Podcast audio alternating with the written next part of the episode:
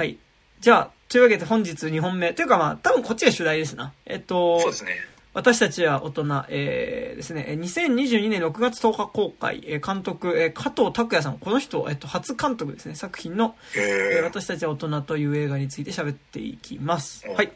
あれ、加藤拓也って俺大学の先輩ってあの人加藤拓也じゃなかったまあでもよくある名前か。いや、あ、本当えー、うん。え確かもっと若かったはずなんで。うん。うんうん。全然1個下ですね、年齢。やばいな。あ、じゃあ、じゃあ違うわ。うん。28っすよ。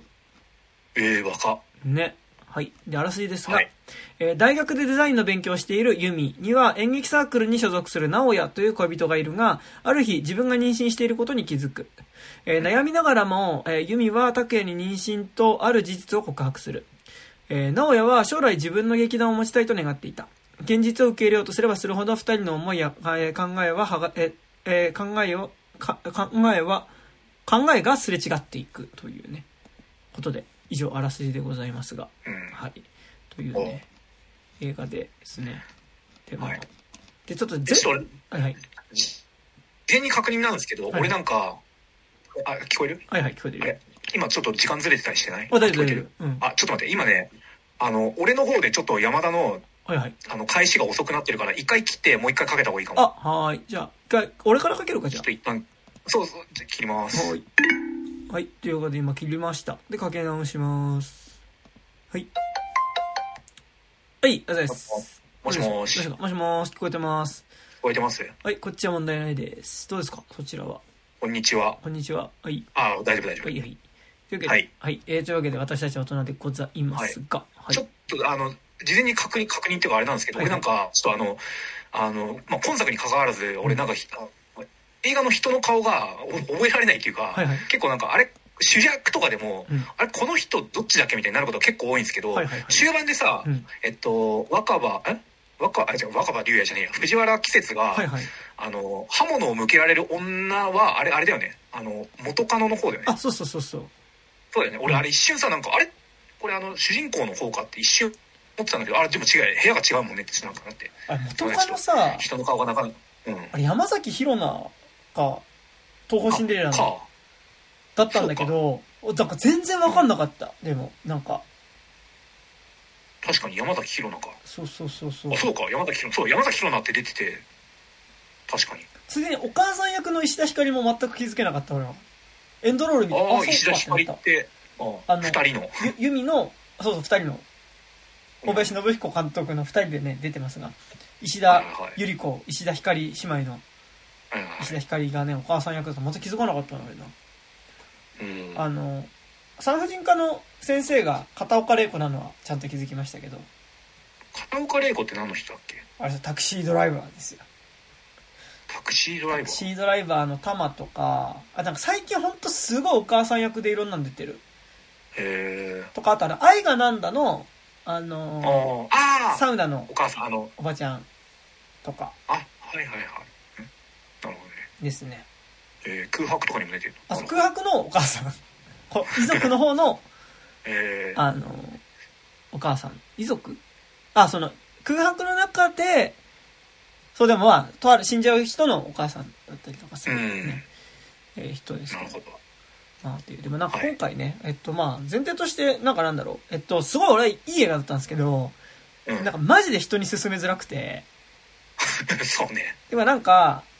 これ多分本当に愛がなんだけ、でも愛がなんだとかですら多分カップルで見に行ったら相当しんどい映画だと思うんだけど、うん。なんかなんだろう、こう、まあ愛がなんだとか花束みたいな声をしたとかもそうだけど。なんか、結構恋愛とか、なんかその、カップルの関係性の結構確信に触れるような、なんか、話だったりするから、結構なんか、デートムービーとして見に行くと、やっぱ、こうそれを見終わった後に、なんか、二人の関係性の何かうまくいってなさとか見ないようにしてたものっていうのが結構作中で描かれてしまっていて、うなんかちょっと描かれすぎてますからね、あまりに。それによって、こう、ちょっと関係性微妙になんじゃないかみたいな映画ってあると思うんですけど、いやこれ今ね、俺、オフィシャルサイト見てるんですけど、うん。あの、公開記念挨舞台挨拶っていうなんかバナーの横に、うん。大学生割引キャンペーン実施中って書いてあって、今それ開いたら、この機会に友達友達を誘って映画館へお越しください、割引料金一般1000円。すごい安いね。500円も安くなるんだ。うんうんうん。で最初の初日1週間限定で大学生が割引だから大学生のカップル諸君もぜひ一緒に恋人と見に来てねってことだと思うんですけど殺しにかかとんでってるなもねえことしとんでもねえことしてくれんな。悪魔の商業だよこれ。いや、で、いや、なんかま、ま、ま、まさにでも、なんかなんだろう。あの、カップルで見に行ったらマジで結構、おっだか。ら、あの、本当になんかそういう話がね、あの、ちゃんとできる関係性だったらあれだけど、はい。結構、いや、きついよねっていう感じの映画なのと、あと進めづらいのが、結構人によっては、なんか、あ割と思い出したくない、結構なんかね、うん。恋愛の、なんか俺、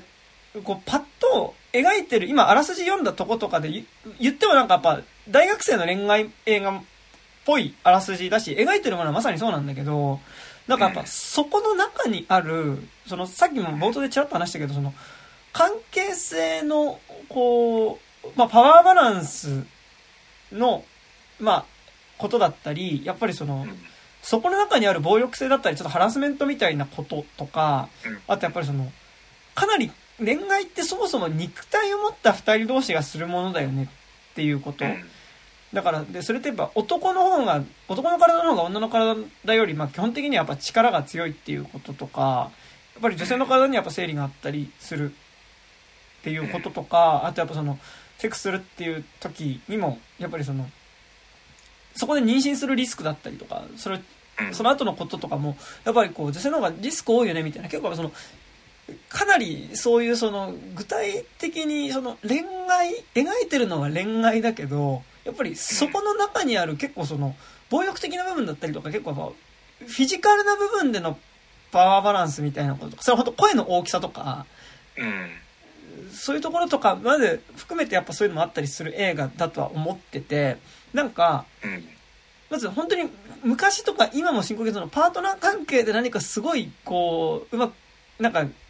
暴力を振るわれたことがあったりとかするみたいな。まあ、暴力、それ、あの、具体的に殴るとかもそうだし、なんかその、本当に言葉によってやっぱかなりこう、支配されてるとか威圧されるような言葉を投げかけられたことがある人がって結構フラッシュバックする気すんのね。うんっていう部分でかなり進めづらいのと、うんあと別にパートナー関係とかじゃなくても、多分普通に職場とか、例えば、なんかこう劇団とかでもいいけど、なんかやっぱ何かしらの関係性の、劇団とか、まあ、な何かしらのグループの中で、こう、ハラスメントを受けたっていう記憶がある人は、うん。マジで結構今作の感じうん。で、マジで何か思い出す可能性があるから、ちょっと思い出しただけじゃないものを思い出したねなんかちょっとそこの部分ではめちゃくちゃ進めづらい部分はあるし、なんか、俺は結構見て、なんか、思ってたのの5倍ぐらい食らったの、帰り道。うん。わかります。で食らったから結構ズーンってなって帰ったの。うん。うんっていう映画ではあるので、すごい結構進めづらいんだけど、まあ見てよかったなっまあそうね。ていう感じはすごいしましたね。ちなみに今劇団って言った時に俺やと思ったけど今作って地味に好きなセリフで「あカンパニーね」っていうあそう、あそこさ、マジやばかったよね。うんあの、あそこうわーなーこういう演劇界のこういうとこが嫌なんだよっていうのが凝縮されてて最高でしたね。な、な、な、直哉が出会いたての頃にさ、だからその、最初、その出会うきっかけが、その、ゆみちゃんっていう女の子が、その、うん。直哉っていう、まあ、その、彼氏が、ゆ、ゆく彼氏になる人が作っ、の劇団の、まあ、その公演のチラシを作るっていう時に、あ、えっと、うんこのサークルの過去公演を見たんですけど、あうん、あの、うちのカンパニーでは、っていうふうに、なんだよカンパニーって俺の知ってるカンパニーはアリアカンパニーとカンパニー松尾だけだよってあの時すげえ思った俺はおやつカンパニーしか知りませんよ。ああおやつカンパニーですよ。本当に。はいっていうね。確かにでもなんかおやつカンパニーだ、まあそういうことの積み重ねではあるじゃん。なんかそのさ、うんなんか一見俺もそこ見て、うわってなったけど、なんかもう、そういうことの積み重ねの映画というか、いやなんか、えっと、俺、この映画基本的に、形式としては、ブルーバレンタインだと思うんですよ。うんうんその、だから、ブルーバレンタインって、だからその、えっと、まあ、とある二人が出会って、その、まあ、関係性として、紆余曲折を得ながら、でも、こう、関係性として一番、こう、盛り上がって盛り上がってい結まであ、なんか、あ、この人とだったら楽しい時間が過ごせそうだから、この人だったらいい関係性が作、作っていけそうだなっていう、なんかこう、やっぱ、これからその二人の、こう、パートナー関係としてのいい関係がね、できてく、入り口に立った瞬間のときめきうん。までの時間と、もう、その後に、その二人の関係性がもう本当に、あ、もう決定的にこれはダメだなっていう、えーところに行くまでの、だからいい方向に向かっていく時間の時間と、うん。その、それが、あ始まっていく時間と終わっていく、その関係性が始まっていくまでの時間と終わっていくまでの時間っていうのを交互に描いていって、で、その、最終的にはその、二人がこう、出会って、あ、よ、あ、なんかこっから、なんかいい関係になっていけそうだなっていう瞬間の、その、ポジティブな方向でのハイテンションと、あ、もう本当にもうこれ関係性決定的にダメだわっていう、ネガティブな方向でのこうハイテンションが映画的なクライマックスとして交互に描かれていくみたいなものとして、まあ、ショーとしてブルーバレンタインっぽいなって思うんだけど、はい。でも、この映画があれなのって、そもそもの、だからその前提としてある良かった時間軸のうん時点でもうすでに、その、そもそも、ふた、なんか、その時点から、その二人の関係性って、うん。どっちかがどっちかに対してこう、搾取するような構造みたいなのっていうのが、うん。結構最初からあったけど、それを好きだっていう恋愛の盛り上がりで見ないようにしてたよねっていう、いやそこの段階では見えないようになってるんだけど、でもなんかうん。もう、随所にそれはあるじゃん。なんかそれって、うん。だからその、えっと、直哉くんの、その、幼さみたいな、てかその、プライドの高さだったりとか、うん。こう、そういうのとかっていうの、だからその、さっきのさ、その、あ、カンパニーね、のところもうん。含め、なんかやっぱ、そういうのがもうかなり散りばめられてるというかさ、その、もう良かった頃の、その、ブルーバレンタイン形式で言うなら良かった時間ではあるものの中にも、なんかもう、すでに、いや、これってどうなのって思うところはもうかなり散見されてるっていうのが、うん。い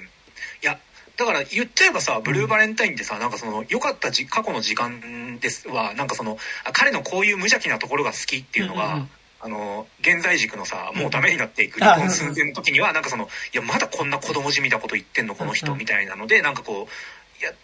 大枠では同じなんだけど、うん。やっぱ時間経過とに見え方が違ってきて最低なものに見えるっていうのはあったと思うんだけど、うん。なんか、ブルーバレンタインってさ、なんか、確かに見ててなんかその、複雑な構図、描かれ方の構造ではあると思うけど、なんかさ、絵作りが全く違うからさ、うんうん。あ、今こっちね、みたいなのがさ、すぐわかるんだけど、私たちが大人ってさ、なんかこう、過去も現在もさ、基本的に同じさ、なんか灰色っぽい色調でさ、うんうん。描かれてるから、シンプルにさ、見ててさ、あれこれどっちだっけみたいな結構なりやすいうんうんうん割と不親切な作りなんだよね。うん。で、あと、あと、ブルー、うん。でもなんか俺そこ明確に分けてないのがうん。結構あると思って、その、ブルーバレンタインってさ、その、でもなんか言うてお互いに歩み寄ってる関係性のせいにダメになってってると思ってるの。なんかお互いに関係性維持しようとして、結果ダメになってる感じってめっちゃするんだけど、でそれで、ブルーバレンタインはその、前半で描かれて良かった部分、彼の良かった部分、彼女の良かった部分だと思ってたものこそが、やっぱりこう、ある程度関係性が煮詰まってきた段階では、それこそが、ある種の苛立ちだったりを起こすものになってるっていうものとさ、うん。なんか今作って見ないようにしてたものが出てきてる感じうん。がしていて、あの、なんか基本的になんかだからその、だから時間軸がどっちが今でどっちが昔かあんま分かんない感じなのって、うん。なんかもう本質的にマジで何も変わってないけど、それが気づ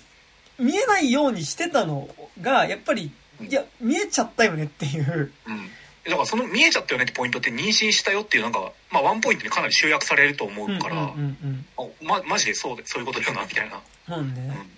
一点だけでこんなやっぱ違うんだ。違うっていうか、うんまあ、みルックは同じだけど、なんか状況って変わるんだ、みたいな。うんうんうん。うんいやー、ね、なんか、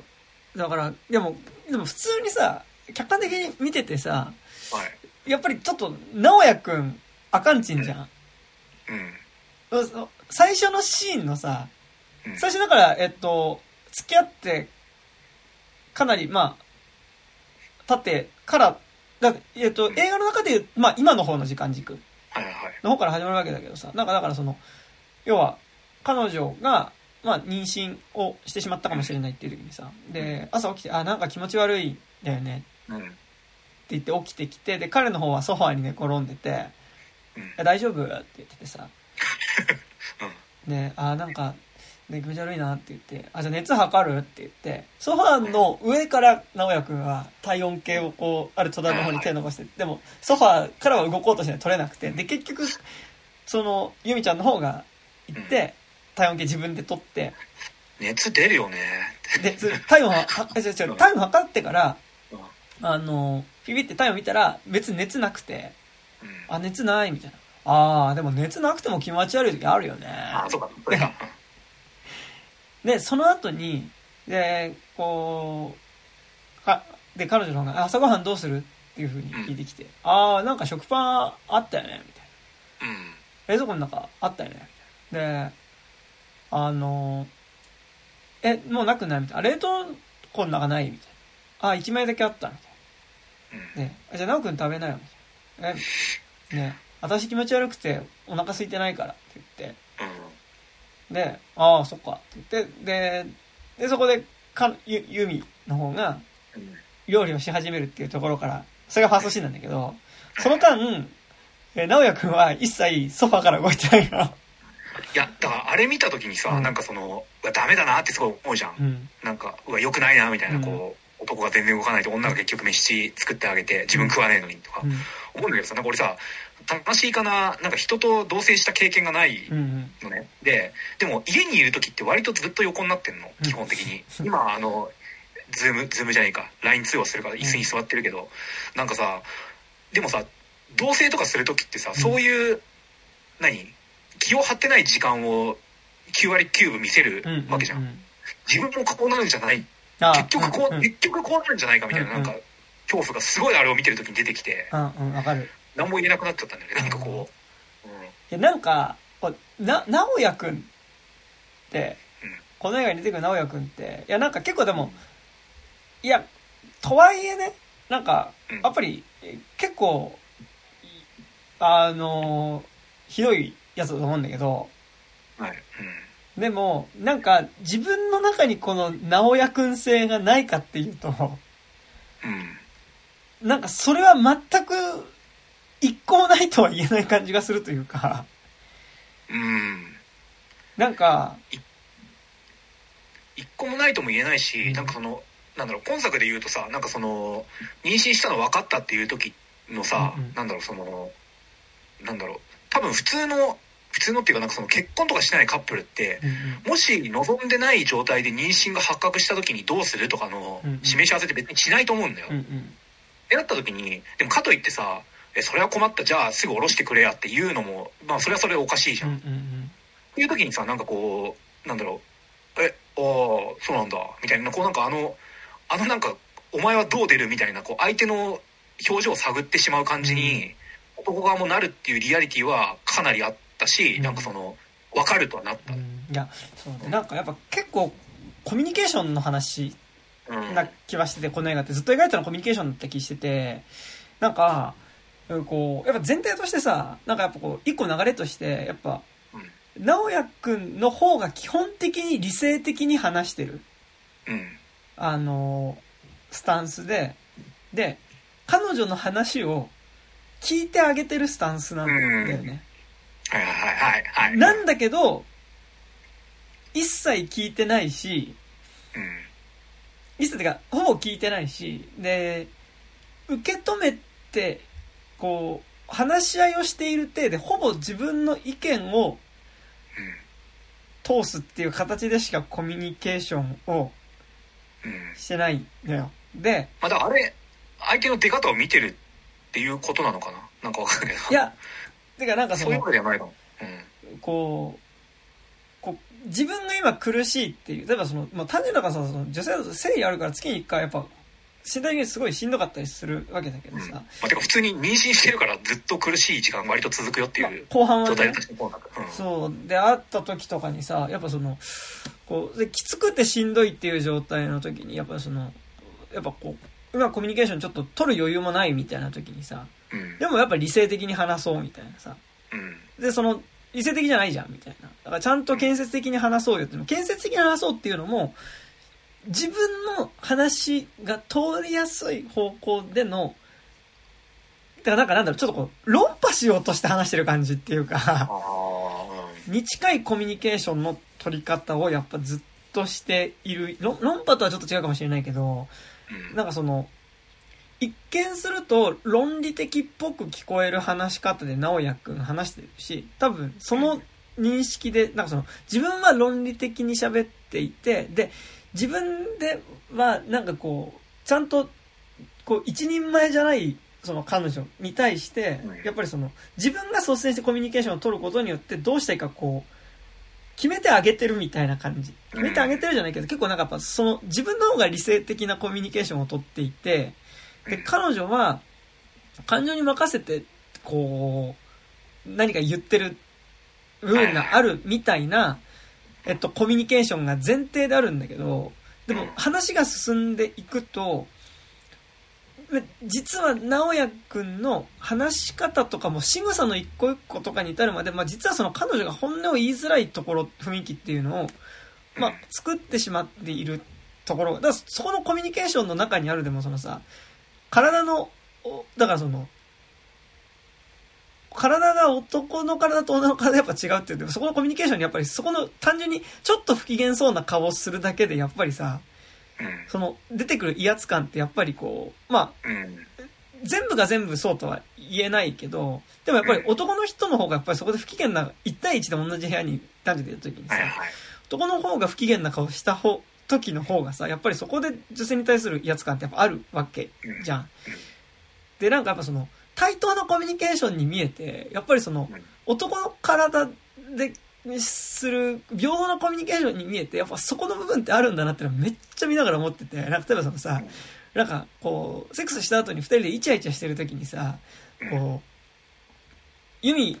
ちゃんがさ、ふざけてこう、直哉のさ、その、体をちょっとつねっていったってなったらさ、でちょっと切れた感じになってさ、嘘だよーってなるとこはうん、冗談だよってとこあるんだけどさ、もうあそことかさ、やばかったねちょっとそのイチャイチャしたコミュニケーションの中にもやっぱそういう瞬間っていうかさ、やっぱその、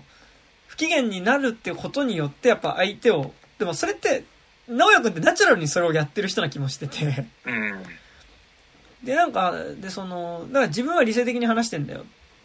で、そうじゃない彼女っていう風に話が進んでいくんだけど、でも、実はそこでその、理性的に、建設的に話してないように思えてた手前で、そもそも、直哉くんが言いづらい雰囲気だったりとか、うんその、言わせない雰囲気っていうのを不機嫌になることだったりとか起こることによって実はその雰囲気ずっと作ってきちゃっててでうん。ゆみちゃんがこう考えてないから言わなかったんじゃなくてうん。言えなかったっていうことが結構ずっと分かってくる。で言えないでもそれってだからやるよなっていうのがだからそこで俺ちょっと結構あってさその言えない雰囲気を作っちゃってるからそもそもその直哉くんが前提で喋ろうとしてるそのうんちゃんとお互いに言葉にしてちゃんと話そうよ。ちゃんと話そうよって言うじゃん。ちゃんと話そうよのコミュニケーションの、そもそもちゃんと話せない雰囲気を作ってる前提がその手前にあったよねっていうこと。うんで、で、ちゃんと言われなきゃわかんないよって言うんだけど、でも言われなきゃわかんないよの、言えない雰囲気って、まあ、割とそこで作ってしまってる部分があるっていうのがさ、で、最終的にだからその、ゆみちゃんが言葉にして、言わないようにしてたことを最後言うことによってさ、それまで多分コミュニケーションとしては、直哉の方が率先してコミュニケーション、だどっちかっていうとコミュニケーション引っ張っていく側だったのがさ、やっぱ何も言えなくなるじゃん。でもそれってなんかもう観客からするとこうさ、あの、コミュニケーション、こう話し合った末にその結末に行くっていうよりはさ、もう最初から画面の中に映ってたことだけど、映ってた子だし、ユミちゃんはそれを感じてたっていうことは観客は映像で見えてるけど、それを言葉にし、できなかった。それは、それをすることによって関係性が壊れちゃうとか、うん、それはその、その関係性を続けたいと思ってるから、こう言葉にできなかったりとか、やっぱそれを言うと彼が怒ってないって言ってるけど明らかに不義になったりするっていうことによってこう言葉に言わないようにしてたことをやっぱそこで言ったことによってやっぱ直哉は一切言葉を失うっていうさ、終わり方で、なんかだから結構その、割とそのコミュニケーションのふこう不均衡さっていうかさ、なんかやっぱその理性的に男の方が話してるっぽくなってるけど、いや、そもそもそれを言いづらい雰囲気とか前提って作っちゃってんじゃないかみたいなのっていう部分では、俺結構ね、なんかなんだろう、あ、俺、あ、これクソ男なんかいつね、俺違うよとか全く、ちょっと思えなかった、本当に。それは私も同意ですし、うん、あの、今作のさ、だからさ、俺映画館入るまではさ、うんその予告もちゃんと予告見てないでその渋谷のスクランブル交差点にさ音ない状態でさこう、まあ、雑踏の中でこう、はいはい、漠然とこうなんかあなんかエモエモい映画やるっぽいぞみたいな感じのしか見てないからで行ったから、うん、そのポスターがあるじゃないですかこの、はいはい、藤原季節がこう桐生まえ？桐生舞か、うんうん、桐生さんのさなんか口をグーグーグーってやってやるポスター。これ最初見た時にあこういうなんか幸せで愛おしい時間があったきっとみたいなそういう映画かなって思ってたんですけどさこれ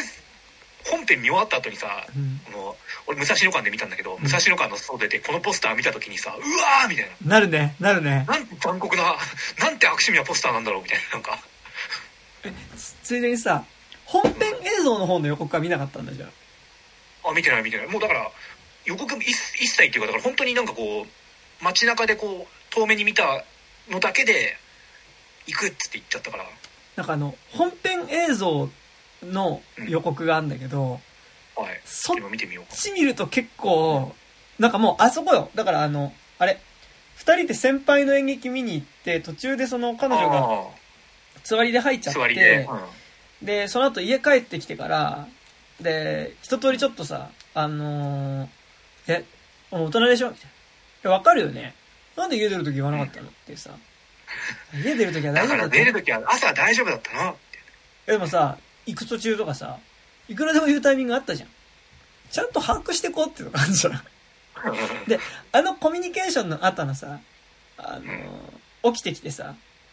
あのー、で、あ、もう晩ご飯の時間でご飯作るねって言ったら、あ、俺先食べちゃったわ。っていうところからの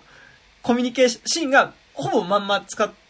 そのシーンだ。け切り取ってる予告があって、だからそのさ、で、はぁって言って、え、なんで？なんで今ため息ついたの？っていうさ、あ、いや別に何でもないけど、でもため息ついたよね。え、なんでみたいな。いや、だから、いや別にあの、なんかいつもご飯とかは、なんか、奈くんが帰ってくる時間に合わせて食べるようにしててなんかそれなのになんか先に食べられててちょっとなんか嫌だなって思っただけだから。いやそれさ俺頼んだっけ？いやありがたいよ。でああのコミュニケーションあるじゃないですか、うん、はい。そこ。うん。今見てるけどあれか。このソファーで座ってね、うん、ありがたいよ。ありがたいとは思ってるよ、い。やでもさ、カノンさ、あの、だから、こういうすれ違いが今後もあったら嫌だから、あの、ちゃんとそういうの一個一個ちゃんと言ってこうってで、他に？他には？のとこあんじゃん。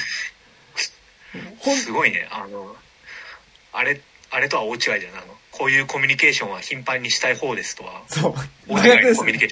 倍花束みたいな声をしたとは真逆の、うん、こういうコミュニケーションはしたくない。こういう、うん、こんなコミュニケーションは嫌だ。恋愛には。っていうさこういうコミュニケーションは俺は頻繁にはしたくないよいやしたくないよでもこの映画一生したくないほぼそれで構成されてるよね、うん、実はね、うん、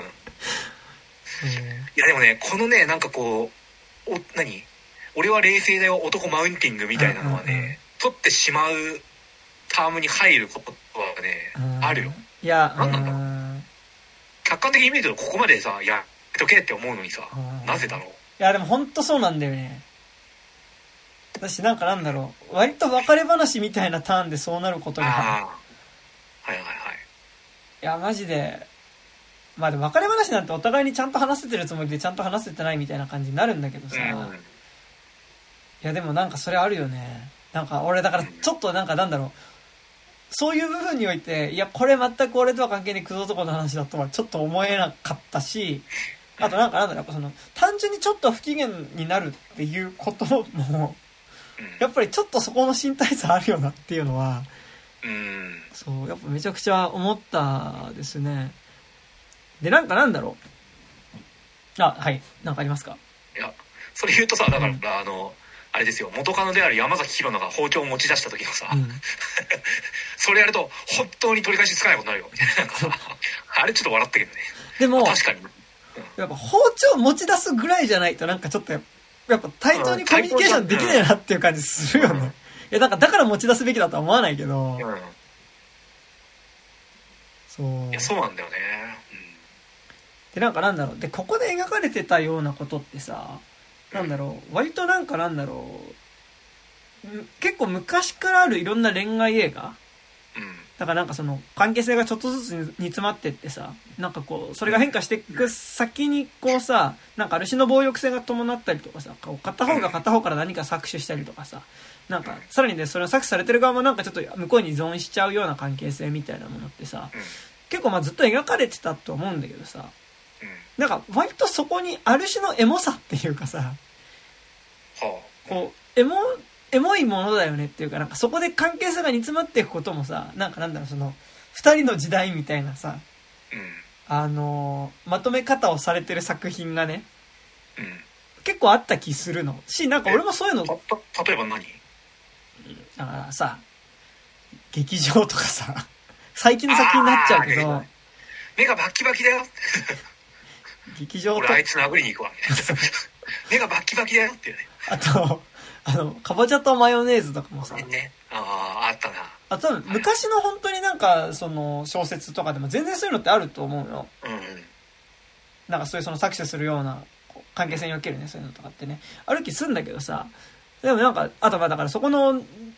で、そこの関係性における、やっぱその、特に、そういうのは男側から描かれること多いから、男の側はやっぱ結構、ままならない自意識の弱さみたいな。なんかそこでこう、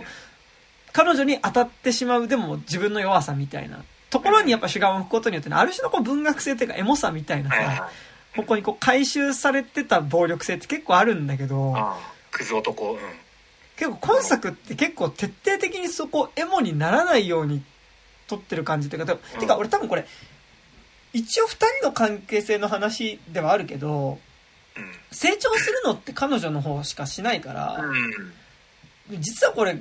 彼女の方の話なんだよね。主人公、うん彼女の話だ、ユミの話だと思うん。ってて、まあ、ラットとかも完全にそうだもんね。そう、なんかだからその意味で結構実はなんかその、え、こう、割と男側によって描かれてたそういうその、お互いに傷つけ合ったね、あの時代みたいなうん。ものとして描かれてた。あ、あるいはなんかこうさ、ちょっとなんかアーティストとかのさ、その武勇伝みたいな感じで語られてたりとかするようなエピソード。うん。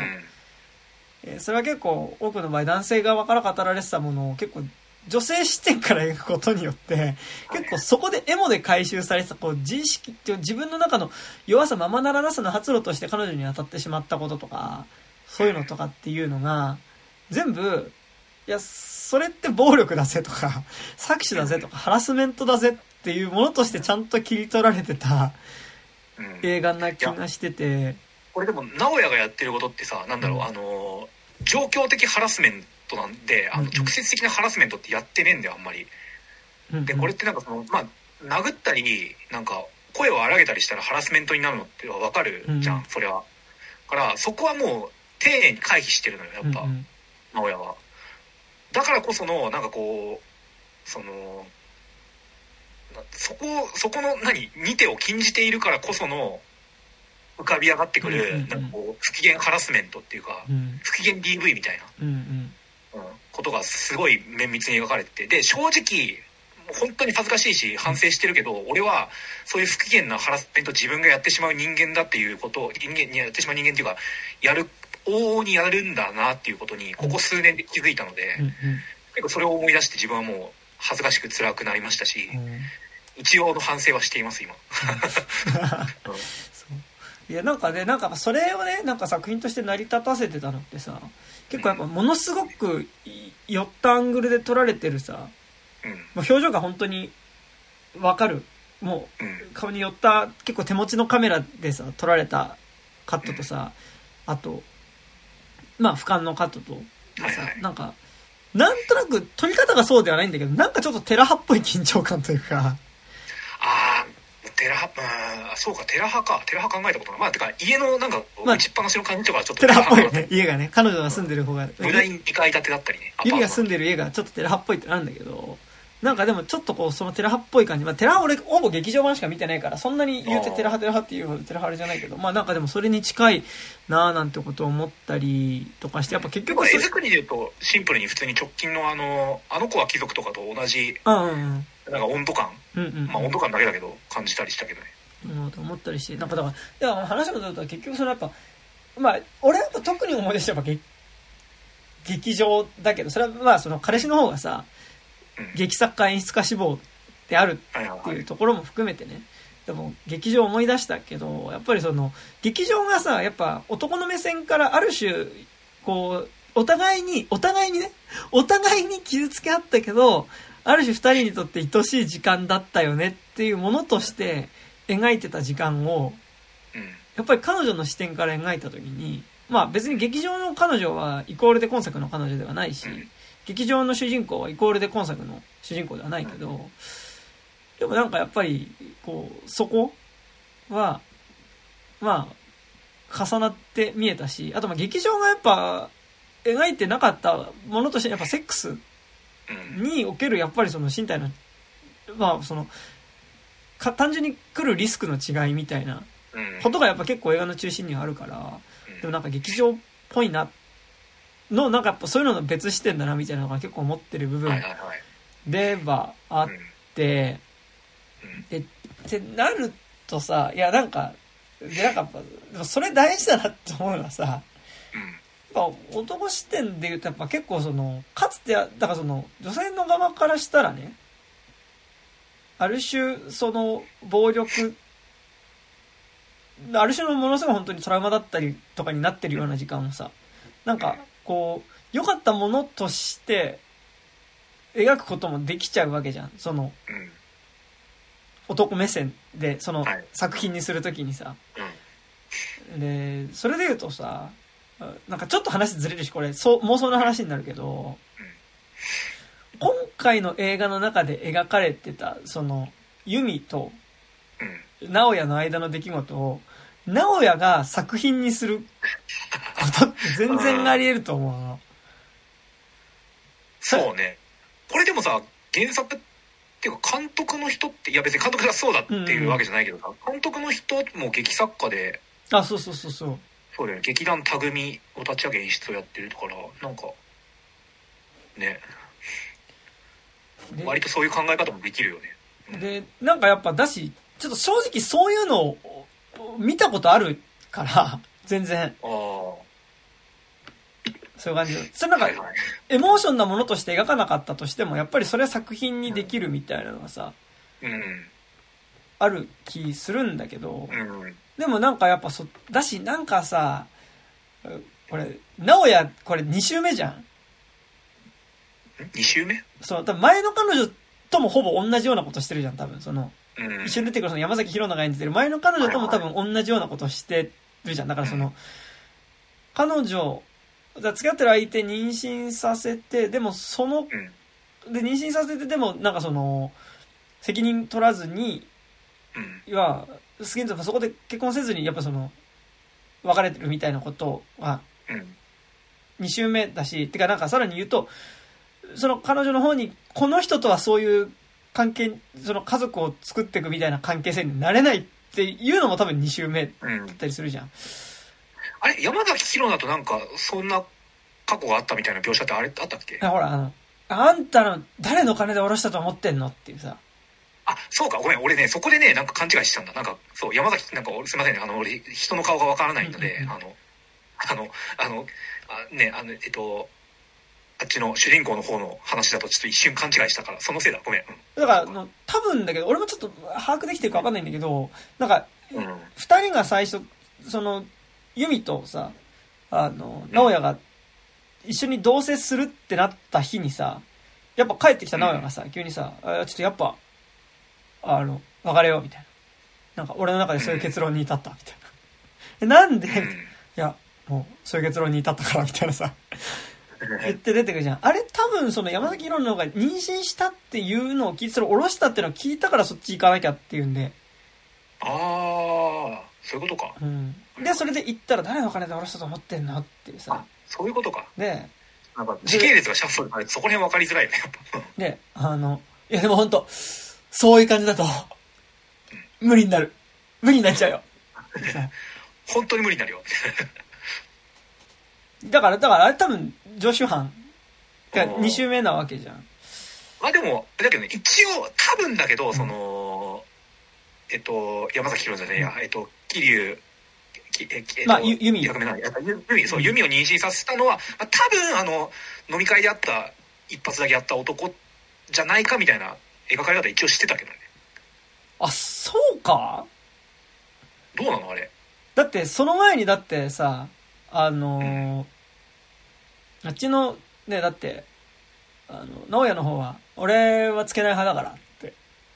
言ってたから、その、直接、うん。セックスしてるシーンが描かれるのは、そのその一瞬直哉と別れてた間に一晩関係を持った人との間だけど、うん。その、描かれてないところでの直哉との肉体関係は多分あっただろう。し、その時はゴムつけてないだろうから、そこはどっちの方がっていうのは、マジで分かんないように描いてると思うけど。そうね、うんうんいやだからなんか最近のさなんかこうそういう系の映画ってさそのいや俺なんだっけあのちょっと話ずれるけど、うんうんあのこの間あのアマゾンプライムで無料だったから17歳の瞳に映る世界見たんうん。だけど。あれってなんかなんか見終わった後になんかすげえいい映画だったんだけどなんかそのあの感想のなんかフィルマークスとか見るとうんうん。実はこれ彼女を妊娠させたのはなんかあの何？い同居してるあの母親のなんか新しい親父？うん。なんじゃないかとかなんかいやあの彼女をなんかアバズレ呼ばわりしたあのクラスメイトなんじゃないかとかいろいろなんかその考察みたいなことされてたんだけど、割となんかそのかっこつきのそのフェミニズム的な視点を持った映画においてなんかそれかなんか別に重要じゃないしそこにこだわることってうん結構加害性だよなみたいななんか、うんのレビューを結構思ってうんうん。だからなんか俺今作見た時に割とそこのさなんかせめぎ合いの話だと思ったんだよ。なんかその、うんうん。確かに映画とかなんかその社会的なこうなんか事件として語られる時って、うんそこってなんかいやそこは踏み入っちゃいけないところだよみたいなのはさ、うんうん。めちゃくちゃあるんだけどなんかそのでもさ当事者からしたら結構そこって重要じゃん。やっぱなんかえ誰の子みたいなのって。うん。でもなんかほら、でも今作まさにそう、なんかこう二人の間でさ、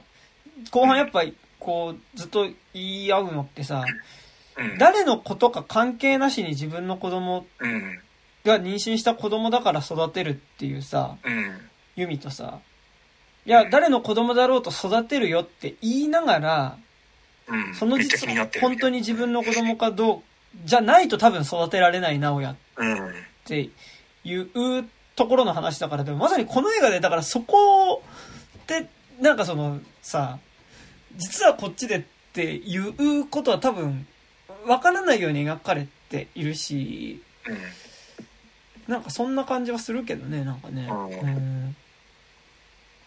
なるほどねうん。まあ俺はなんかやっぱこれもうそういうなんか下世話な何話題をするべきじゃないのかもしれないけど、うんシンプルにシーンとして中出しがあったからなんかあの一発やった男かなみたいななんかこう、藤原季節の方はなんかこう否認はしない否認はしないというか外出しという否認をするっていうのがさいや、てか、描かれてるあれもさ、うん。あの時、その背中に出したってだけでさ、ほら、あで、あなたからピル飲ませて、なんか、中にずっと出してたでしょ？ーうん。だからなんか、それもなんか、ちょっと、絶対なのかもちょっとわかんないからさ、うん。ちょっと、それはなんかね、いや、だしなんか、あんま見方として、わかんない。その見方をするのは全然人によって自由だと思うけど、うん。なんかでも、どっちがっていうことを、なんか、あんまり考える映画ではないいや気はね、すごいするけどね。いやでもそれはわかるんだよ。考える映画ではないのはわかるんだけど、うん。考えちゃうよねっていう人たちを描いてる映画ではあるじゃんやっぱ。あだそそこでなんか割と自分もその主主何？メインの2人に乗っかってみるってなった時に結構そこってなんか絶対考えるよなっていうのはなんあ、か、うん。そうね。でもなんかやっぱそれでも藤原季節の側に感情移入してみるとそうなるけどって感じではあるよね。だってそのうん。さ、誰の子うんぬんっていう、じゃないと、わかんないと育てられないって不安って、いや、それは絶対あると思うんだけど、てか、だし、俺もそれはあると思うし、だけど、でもそれって男の体の側だからする負担であってさ、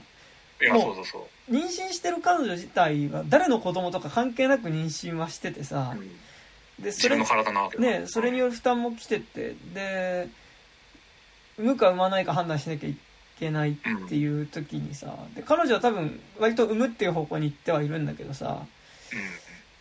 いうような感じがするん、まあでもすわかんない、それも背負わされてるものではあるんだけどさ、でもなんかやっぱそこでその、自分の子供かどうか迷う、わからないっていうところで悩みとかさ、あのー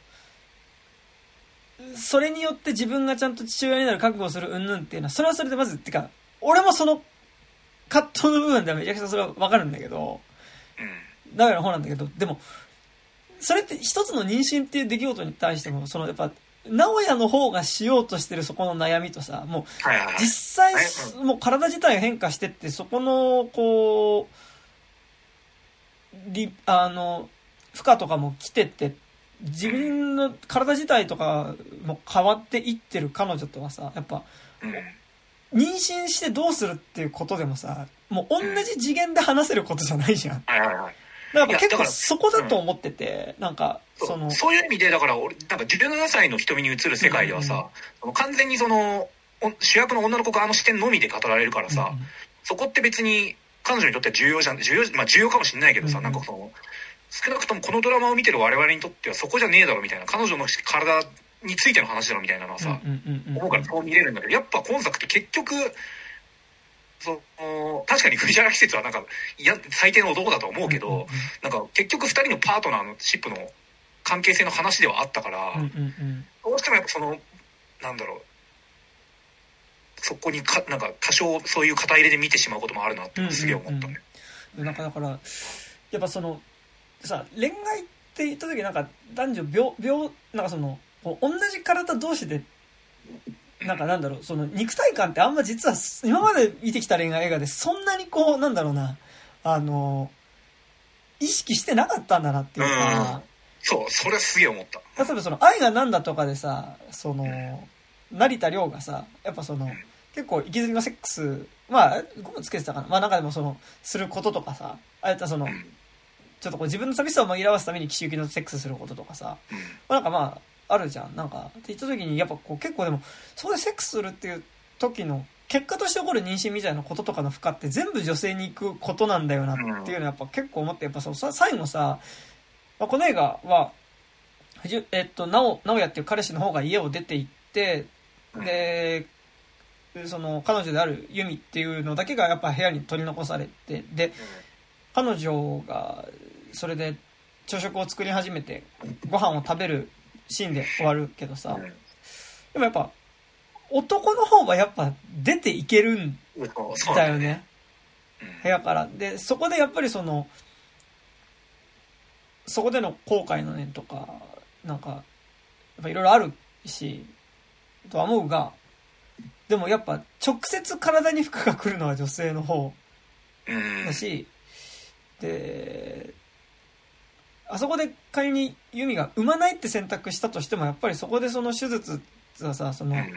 中絶する時の負荷は彼女に来るだろうし、うん。で、そこでやっぱ、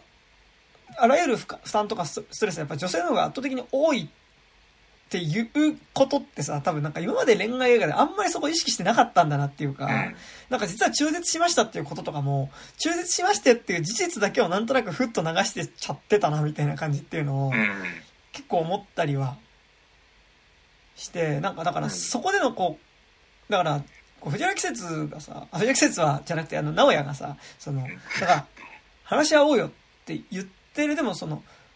話し合い、もちろんその、同じように話すべきなんだけど、うん。でもそこでの話す側の相手の体を含めた上での相手への気遣いっていうのができないよねうんっていうのが、だからそれは、でも俺もそう、そういうとこ絶対あるよなっていうところをめっちゃ思いながら見てて、うん。そ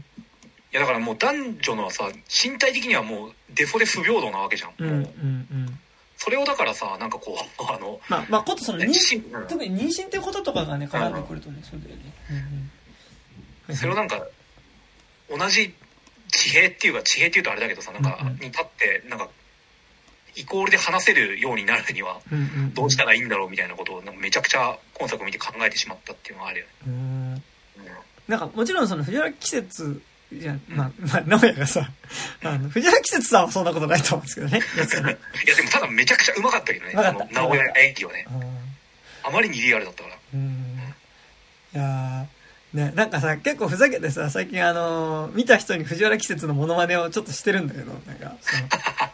なんかそれやってるのもさ、なんか、瞬間ちょっとマジになった感じになっちゃったら嫌だなっていうのちょっと最近怖怖くなったりして、だから藤原季節もだってマジになった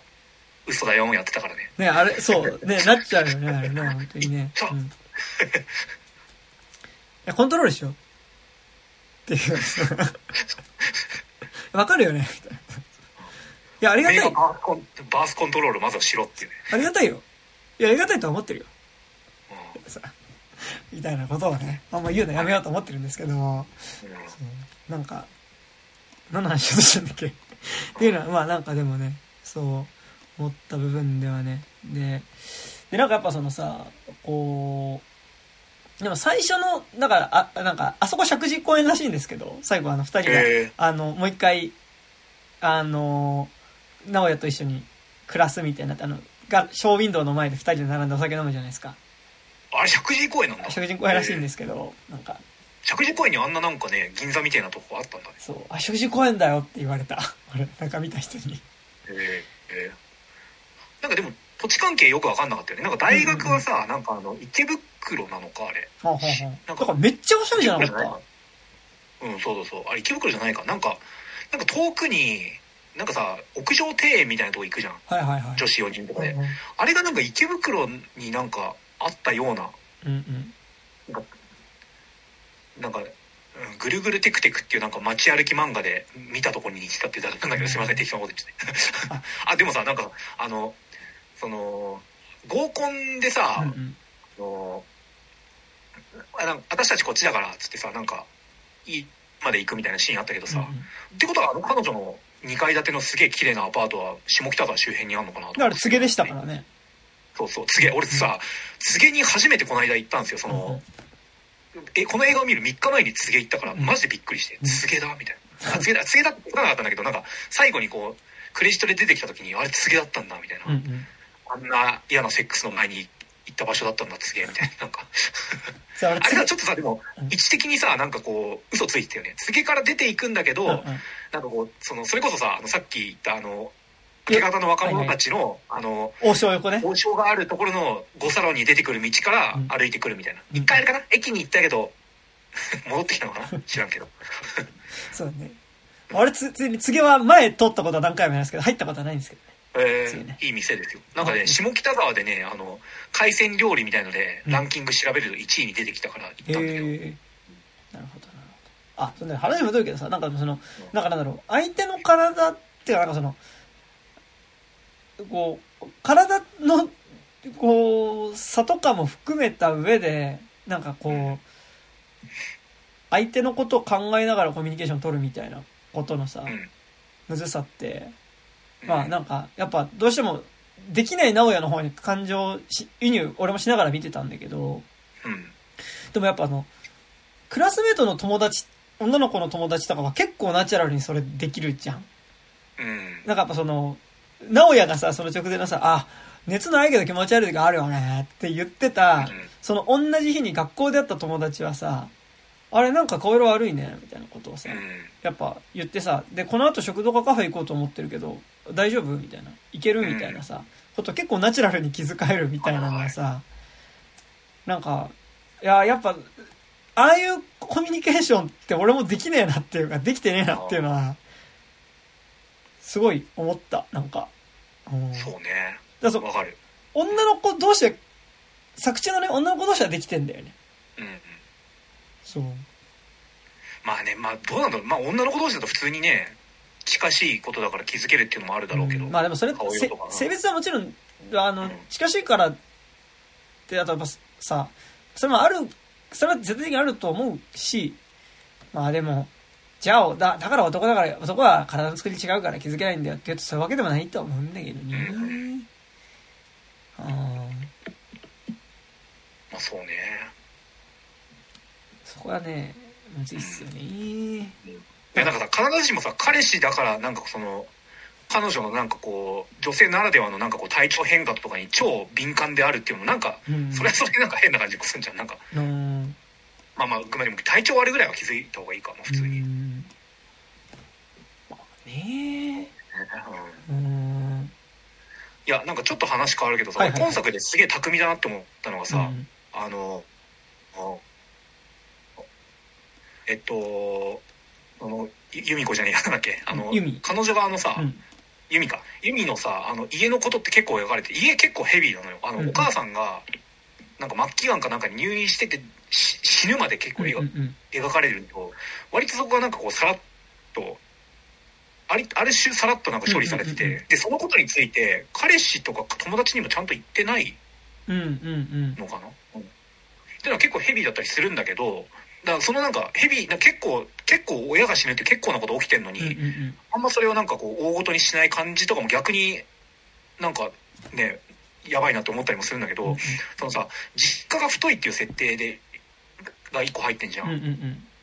そのなんか家賃もこうお父さんに払ってもらっうんうんうん。ててみたいな。だからあんないい家住めてみたいな。なんかそこのさなんかこうあの現代の若者の貧困みたいな要素に行き過ぎないなんかこう状況設定することによってなんかこうメインのテーマに絞れて割と話が進めてるっていうのはなんかその映画の機能的にすげえなんか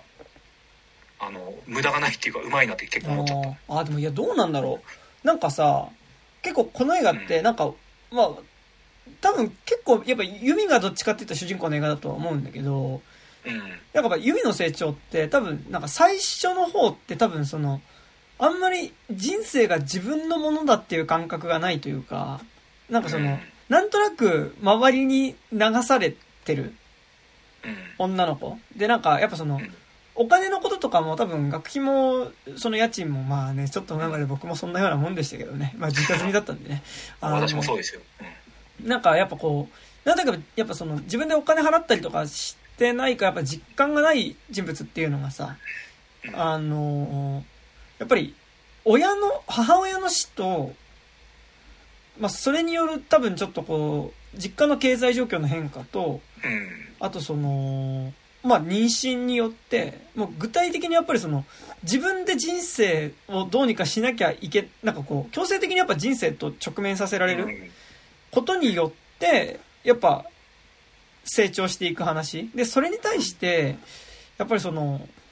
直哉っていうのは、成長し、状況はあんま変わってないから、うんその成長してってるユミに対しては、彼女はどんどんなんかその主体性を獲得してってる気がすんの。うんなんかそれによってやっぱりその、主体性獲得してってるって言い方違うな。なんかでもちょっとこう、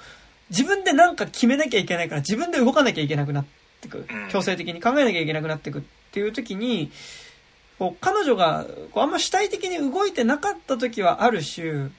こうそこにつけ入るじゃないけど、なんかこう、なんとなく、こう、そこでさ、なんか、あこう、相手に、こう、あこうし、いや、こっちの方が正しいよみたいな感じで、こうさ、こう、彼女をなんとなくこう、周りにいたし、横にいたし、で、彼女もなんとなく、ちょっと違うかなって思っても、まあでも、そういうならいいかな、みたいな感じで、その、いろんな選択をなんとなく、こう、直哉の方に委ねてたのを、やっぱりその、ちゃんと人生と強制的に向き合わなきゃいけなくなった時に、そこから、こう、自分で決めていくようになっていくからこそ、なんかもう本当に無理になっていくみたいなところあった気がするんだけど、なんかだから、俺、それで言うとやっぱその、母親の死によって、多分、あだあそれでやっぱその、前半の部分で、ユミが自分の人生をちゃんと自分で、あんまりこう、なんとなくふわふわしてる感じするのってさ、したのがさ、あの、それこそ最初その、直哉の劇団のフライヤーのデザインを依頼された時にさ、うんその、じゃあちょっと書いてほしいんだけどって言った時にさ、あの、一応ちょっとギャラは出すから、あ、いいよいいよ、全然タダでいいよ。うん。っていうのに対して横にいた友達がさ、いや、ちゃんと作るんだからお金もらいなっていうシーンがあったじゃん。なんか結構あそこでさ、なんかやっぱりその、プロじゃないからいいよってまあ言っちゃうのもわかるんだけど、うん。なんかでもあそこでなんかすごいちょっとこう、あそ、あの、デザイン学科には通ってるけど別に私プロじゃないしみたいなうんこと。やっぱそこでその後さ、あの、もうお母さんがかなり病気進んでちょっとお見舞いに実家に帰った時にお父さんにさ、やっぱりその、一応デザインでお金もらったりもしててっていう風に、そこでやっぱその、お金もらうことによってやっぱ言えるようになる。でもその手前にある、自分のデザインでお金もらおうっていう選択自体はやっぱできない感じ。で、やっぱなんとなくちょっとこの、ふわふわしてる感じというかさ、うんなってと思うんだけど、なんかやっぱその、妊娠して今度子供ができるかもしれないっていうので、産むにしたら、そこで育てていくお金を必要、得るためにやっぱ自分の仕事しなきゃいけないし、中絶するにしても多分そのお金を稼がなきゃいけないし、で、やっぱ、で、おお母さん死んじゃって、で、なかなかちょっと、そでお母さん死んだ、葬式の帰り際にお父さんにさ、なんか、早くお前も、ちゃんと今、あの、俺のことはいいから、自分の人生のこと考えろって、自分の人生自立させろっていうふうに言われるじゃん。うんやっぱあそこでやっぱちょっとずつその、自分もそこでその経済的に自立しなきゃなっていうところは多分自覚してるから、うんで、自覚してるからなんか多分そういうモードになってる気がするから、なんか多分そこの実家が太いっていうのはあるけど、なんか家は確かに大きいんだけど、でも、そんなに多分、めちゃくちゃ出せるっていうほど裕福でもないんじゃないかみたいなのは、ちょっと思った部分としてはなんかね、あったりします。もあのアパート住めるって結構だあ、と思うまあそれは本当そうだよね。うん。うんそれに比べてさ藤原季節藤原季節なん名前あの直哉、直哉。藤原季節のさあの引っ越しの時のさ、うん直哉のさ荷物の少なさ。あいつのか経済状況というか家庭家庭っていうかなんかうんどうなってんの、そんなひょいひょい人は移動できるもんなの？まあでも、多分さ、超ミニマリスト。基本的に、彼女の家に転がり込んで住んでるからさ、うん、うん、家具自分の、冷蔵庫とか洗濯機とかそういうのって、多分持ってないだよね、多分あれね。うん。うん。からまあ、できるっていうことでは、あるのではっていう気はね、なるほどね。う、ん。なんですな。そうだよね。だからこそ最後もあんなひょいと出ていけたんだろうね、うんうんうん。いやいやー、なんか、ー、ね、うすごい反省会みたいになっちゃった。よ。あれなんん、いですよ。や。そうですね。反省会だしやっぱなんかあのなんか俺日本のまあ日本の映画でなんか、うん。あの背中に射精して、うん。そのままほっといて自分だけシャワー浴びに行って動けなくまあ精子こぼれちゃうから動けない状態にするっていう、うん。あのなんかさイチャなセックスイチャつきの延長でもありつつ、ん。全体の構造から見るとめちゃくちゃ支配構造だよなってなるあの描写を初めて見たなって思って、うんうんうん。あれすげえうめえうまい選択だなんか演出だと思った。うんうんうん。確かに動けねえもんなみたいななんか、うんうん。で一人だけさのうのうとなんかさ反勃起させたままなんかこう風呂場から戻ってきやがってさ。でも、「でまあ払える?」みたいそこもさ、やっぱその、イチャイチャしたものとして描いてるじゃん。やっぱあそこのシーンも。はいでもなんかやっぱさ、じゃあよ、良かった頃としては描かれてると思うんだけどさ。でももう、あの時点でもなんかやっぱりもうちょっとそこのすれ違いというかさ、うんあの、もうなんかなんだろう、その、彼女の選択したいことより、藤原季節のしたい、なんか、が、なんかやっぱこう、こう、なんかこう、ししていく感じというかさ、その不均衡さみたいな、結構いろんなとこ出てた感じね。なんかほら、うん。そのさ、ホテル、その二人、それ温泉旅行行った時のあれだけどさ、で、帰りの時もさ、あのーロビーのところでさ、なんか、うん。あの、なんかもっといろんなとことか観光したかったねっていうふうにさ、うん。藤原季節がさ、ああ、でもここら辺リゾート地だからいいのは生だよって言ってさ、帰るんだけどさ、リゾート地っていいところなんじゃないの？いいとこいっぱいあるところなんじゃないの？リゾート地。でもなんか、で、さらに言うとさ、あの、その温泉旅行が行き先秘密って、もう藤原、うん。えっと、直哉が全部企画してて、うん。どこ泊まるか、どこの温泉行くかも、あの、秘密ねっていう、サプライズみたいな感じでね、うん。サプライズって感じでね、あの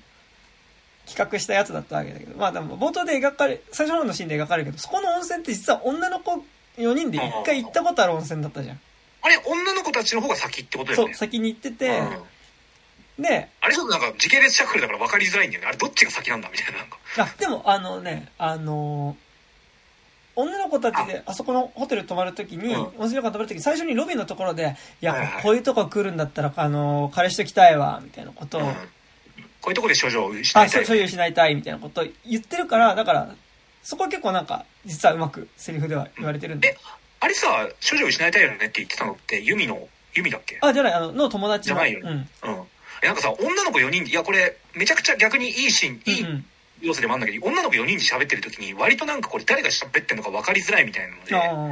のが俺結構あっあ、て、うんうん。あれ今これ言った情報って誰だ？みたいななんか、うんうんうんこの中のどの子が言ってたんだ？みたいのでたまにユミが言ってたりするからなんかうんうんでプラス時系列シャッフルがあるからなんかこう結構後半なんか分かんなくなった、うんうん。あれじゃあユミがこの時はまだセックスをしたことがなかったのか、うんうん俺が見落としてたのかみたいななんかちょっとなんか分かりづらくは。ちょっと分かりづらいわね。そう、あるようね。でもなんか、だから先にだから、友達と行ってたけどさ、んうん。まあ、なんかあの、ああ、初めて、この、この、この、この子来るの初めて、みたいなさ。あれ部屋も同じだったんだっけ？そう。413だっけ？412だっけ？なんか、同じか分かんないけども、作りは同じでさ、うん。その、個室の部屋に、その、はいはい。あの、個室の露天風呂がそれぞれついてて、うんで、なんか、いや、でも結構ここ人気らしいや、みたいな感じだった。知ってるっ多分だから女の子たちで来てる時は多分普通に観光してんだよね、あそこの周り多分ね。で、なんかでも、その、ジェラ季節が、だから、その、出るときさ、あれは観光地、あの、リゾート地だからあんま見るもんねえよ、つってさ、あの、まあ、ホテルのロビーで見るもんねえとか言ってんじゃないかと思ったけど、なんだろう熱海とかなのかなあれわかんないけど。で、なんか、っていう時、いや、これ、なんか妄想でしかないけど、うん。でもなんかあそこさ、多分さ、なんかほぼ、なんか、やりに行ったみたいな温泉旅行だったじゃん、多分あれ。まあまあまあ。いやまあそこしか描かれてないからね。でもなんか多分さ、弓的には多分、他もうちょっと観光したかったっていうかさ、うーん。多分、二人で周り見たかったみたいなのあるけど、でもなんか女、子女子旅の時にはさなんかあの1階のなんかバーベキューテラスみたいなところでなんかやってたもんね、うん飲み会みたいななんかだからあそこのさ、会話のさ、だからその、なんかもうちょっと今度はゆっくり他のとこ回りたいねっていうのってさ、回りたいねってことじゃなく、あの、今度回りたいねってことじゃなくてさ、いや、もうちょっと一緒に二人で回り、なんか観光したりとかしたかったんだけどっていうことじゃん、あれって。うんでもそこに対して藤原季節のさ、なんか、あ、でもこれはリゾート地だから、他見るもんなんもねえよ、みたいなさ。でも、でもあの時点だから、でも、ユミの方は、多分昔友達と来てるから多分観光とかもしてんだよね。うん。だから、一緒に観光できること知ってるけど、でもあそこで、あの、観光地だからなんもねえよって言われることによって、なんかあそこもさ、やっぱり実はその、ユミの意見っていうのがさ、うん。まずユミは、え、観光しようよじゃなくて、観光したかったねっていう伝え方しかできないっていうところでコミュニケーションとして実はちょっと平等じゃないし、あ気使っ、なんか直哉に気使ってるし、で、そこで直哉も、ああ、じゃあ、そうしようねとかじゃなくて、な見るもんなんもねえよっていうところで、やっぱり結構そ、あそこでのコミュニケーションの実はその、一方通行感みたいなのって、うん。結構やっぱすげえ細かいところでめちゃくちゃあるというか、いやそうね。あとさなんか都合2回かな、うん。なんかあの池袋のシアターグリーンにさ、うん。あの演劇を見に行くシーンがあるけどさ、うんうん。あそこなんかなんか払ってあげてるじゃん、うんうん。ジアラ季節の方が、うんあれなんか払ってあげるからなんかいいいいことのように見えるけどさ、うん。なんかなんかそれもそういったものの一環に見えちゃうんだよね。なんか、うん。いやいいいい出すいや、なんかあさう、ん。その、なんかでも、絶妙に全部、いや、だからそこはね、ごめん、これ全部あれブーメランです。はい。これ、ブーメランですけど、うん。あの、なんかさ、普通に話してるように見えて、基本的になんかこう、やっぱ、ユミの方がなんか伝えづらくて、自分がしたいこととか、逆にしてほしくないこととかを伝えづらくて、なんか、こう、じゃあこれで決定って形じゃないけど、なんかやっぱ、実は有無を言わせぬ形で藤原季節の、あと、直哉の方の、がなんか進んでいく感じってさ、うん。やっぱずっとあって、やっぱその延長線上にさ、やっぱりそのさ、あの、いや、だから、あの、私別に、その DNA、この生まれてくる子供の DNA の検査とかしなくてもいいと思うんだけど、あ、うん、そうだよね。いやでも、なんか俺、なんかそういうのも一個あるかなって思うから、あの、それ一応頭に入れといて。誘導っていうさ、うんコミュニケーションみたいなの。だからその、やっぱ、直哉はなんかずっと誘導してたのが結局最終的にさ、だから、したくないって言ってるじゃんっていう、うんだからあそこで初めてちゃんとノーと言えるというかさ、うん。ユミがね、直哉に対してノーと言えるっていうところに行くまででもなんかやっぱその手前にやっぱりそういうその、ユミが直接言いづらいけど、うん。なんかその、こうだったらいいなとかっていう形で言うことでしてほしいとか、してほしくないって伝えてたことっていうのが、なんか、こう、ないがしろにされてる感じってさ、いや、俺、してる可能性があるなっていうことはね、いやまあね全然、ちょまあなんかそのっとブーメランなんですけど、演劇見終わった後のさ居酒屋でのなんか感想トークみたいなの若干誘誘導って言わないかあれなんか誘導っぽいことしてたよね。なんかこう。うんなんだっけ、えどうだどうどうだった？みたいにさ「え？いやうん」とか言って「えどうだった？どうだった?」みたいなさ「面白くは?」みたいななんかこう「えじゃあどうだったなんか直哉君はどうだったの?」っつったら「いや俺はああいうの慣れてるから」みたいななんかこう自分の思ってること言わながちみたいななんかこ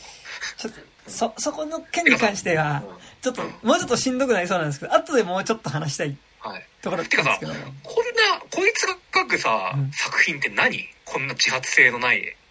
やつが。あ、ちょっとね、あの、そこちょっと話したいんですけど、ちょっと、はい。もうちょっと後でもいいですか？ごめんなさい。はいはい。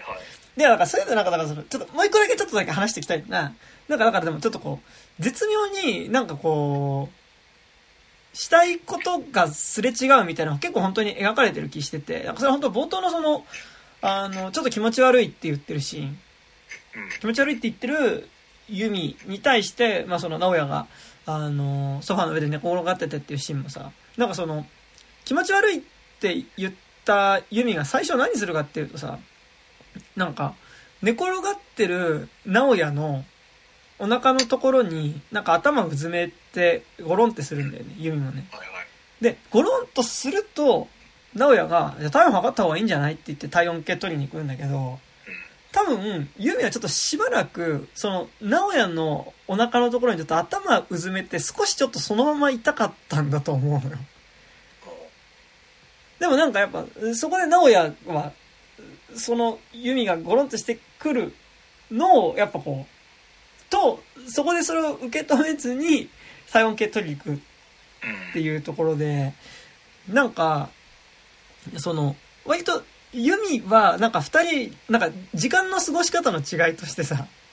なんか二人で例えば、その、ホテル、温泉のとこだったら多分観光したいなってことだったりとか、多分、一緒にその、体のスキンシップ取るみたいな、ね、時でも、そのセックスしたいっていうよりは、なんかもうちょっとその、なんかなんだろう、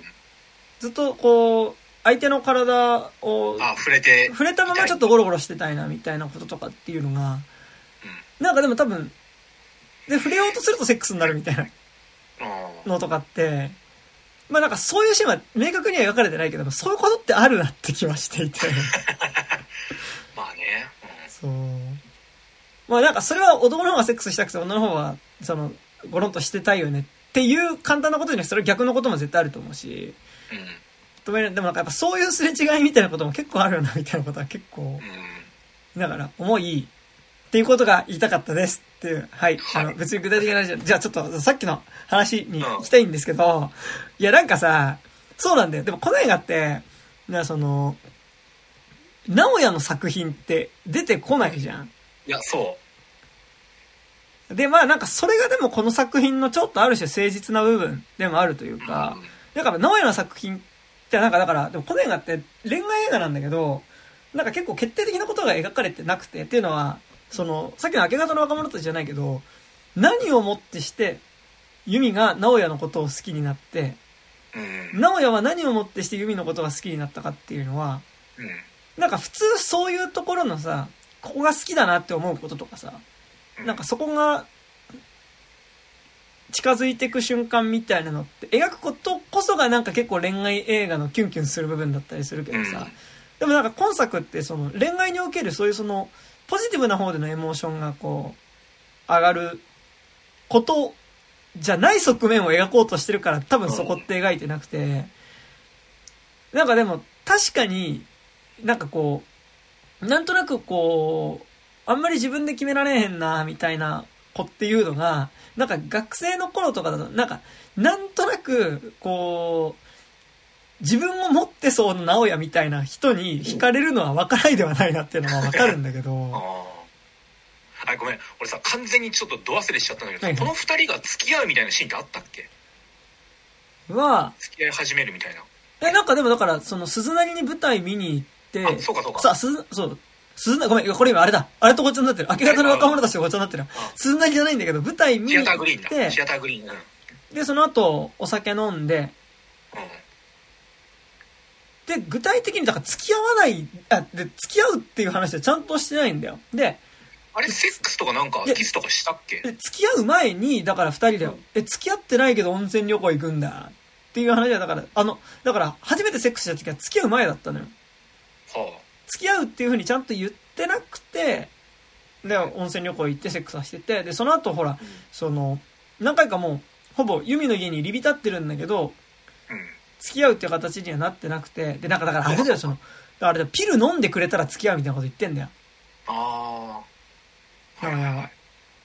らそしたら中に出せるからみたいなことなんだけどさ。だから、あの、具体的に、いや、一緒にいたいとは思ってるよ。でもそれは、一緒にいたいと思ってるよと、でも、ピル飲んでっていうのはセットだったりする。うん。コミュニケーションとえして。、あれ？初セックスがホテルだあの温泉そうそうそうそう温泉旅行の？うんうん。初セックスであんな背中に射精してあれしたんだね。そう。まあ、あれはねあれか、翌日か。ん？あの、に、あれ？あの、あの、背中に射精したのってあれに、まあ、ねなに一泊二日だったら二日目ってことか、じゃああ、明るかったから。明るくなかったよ。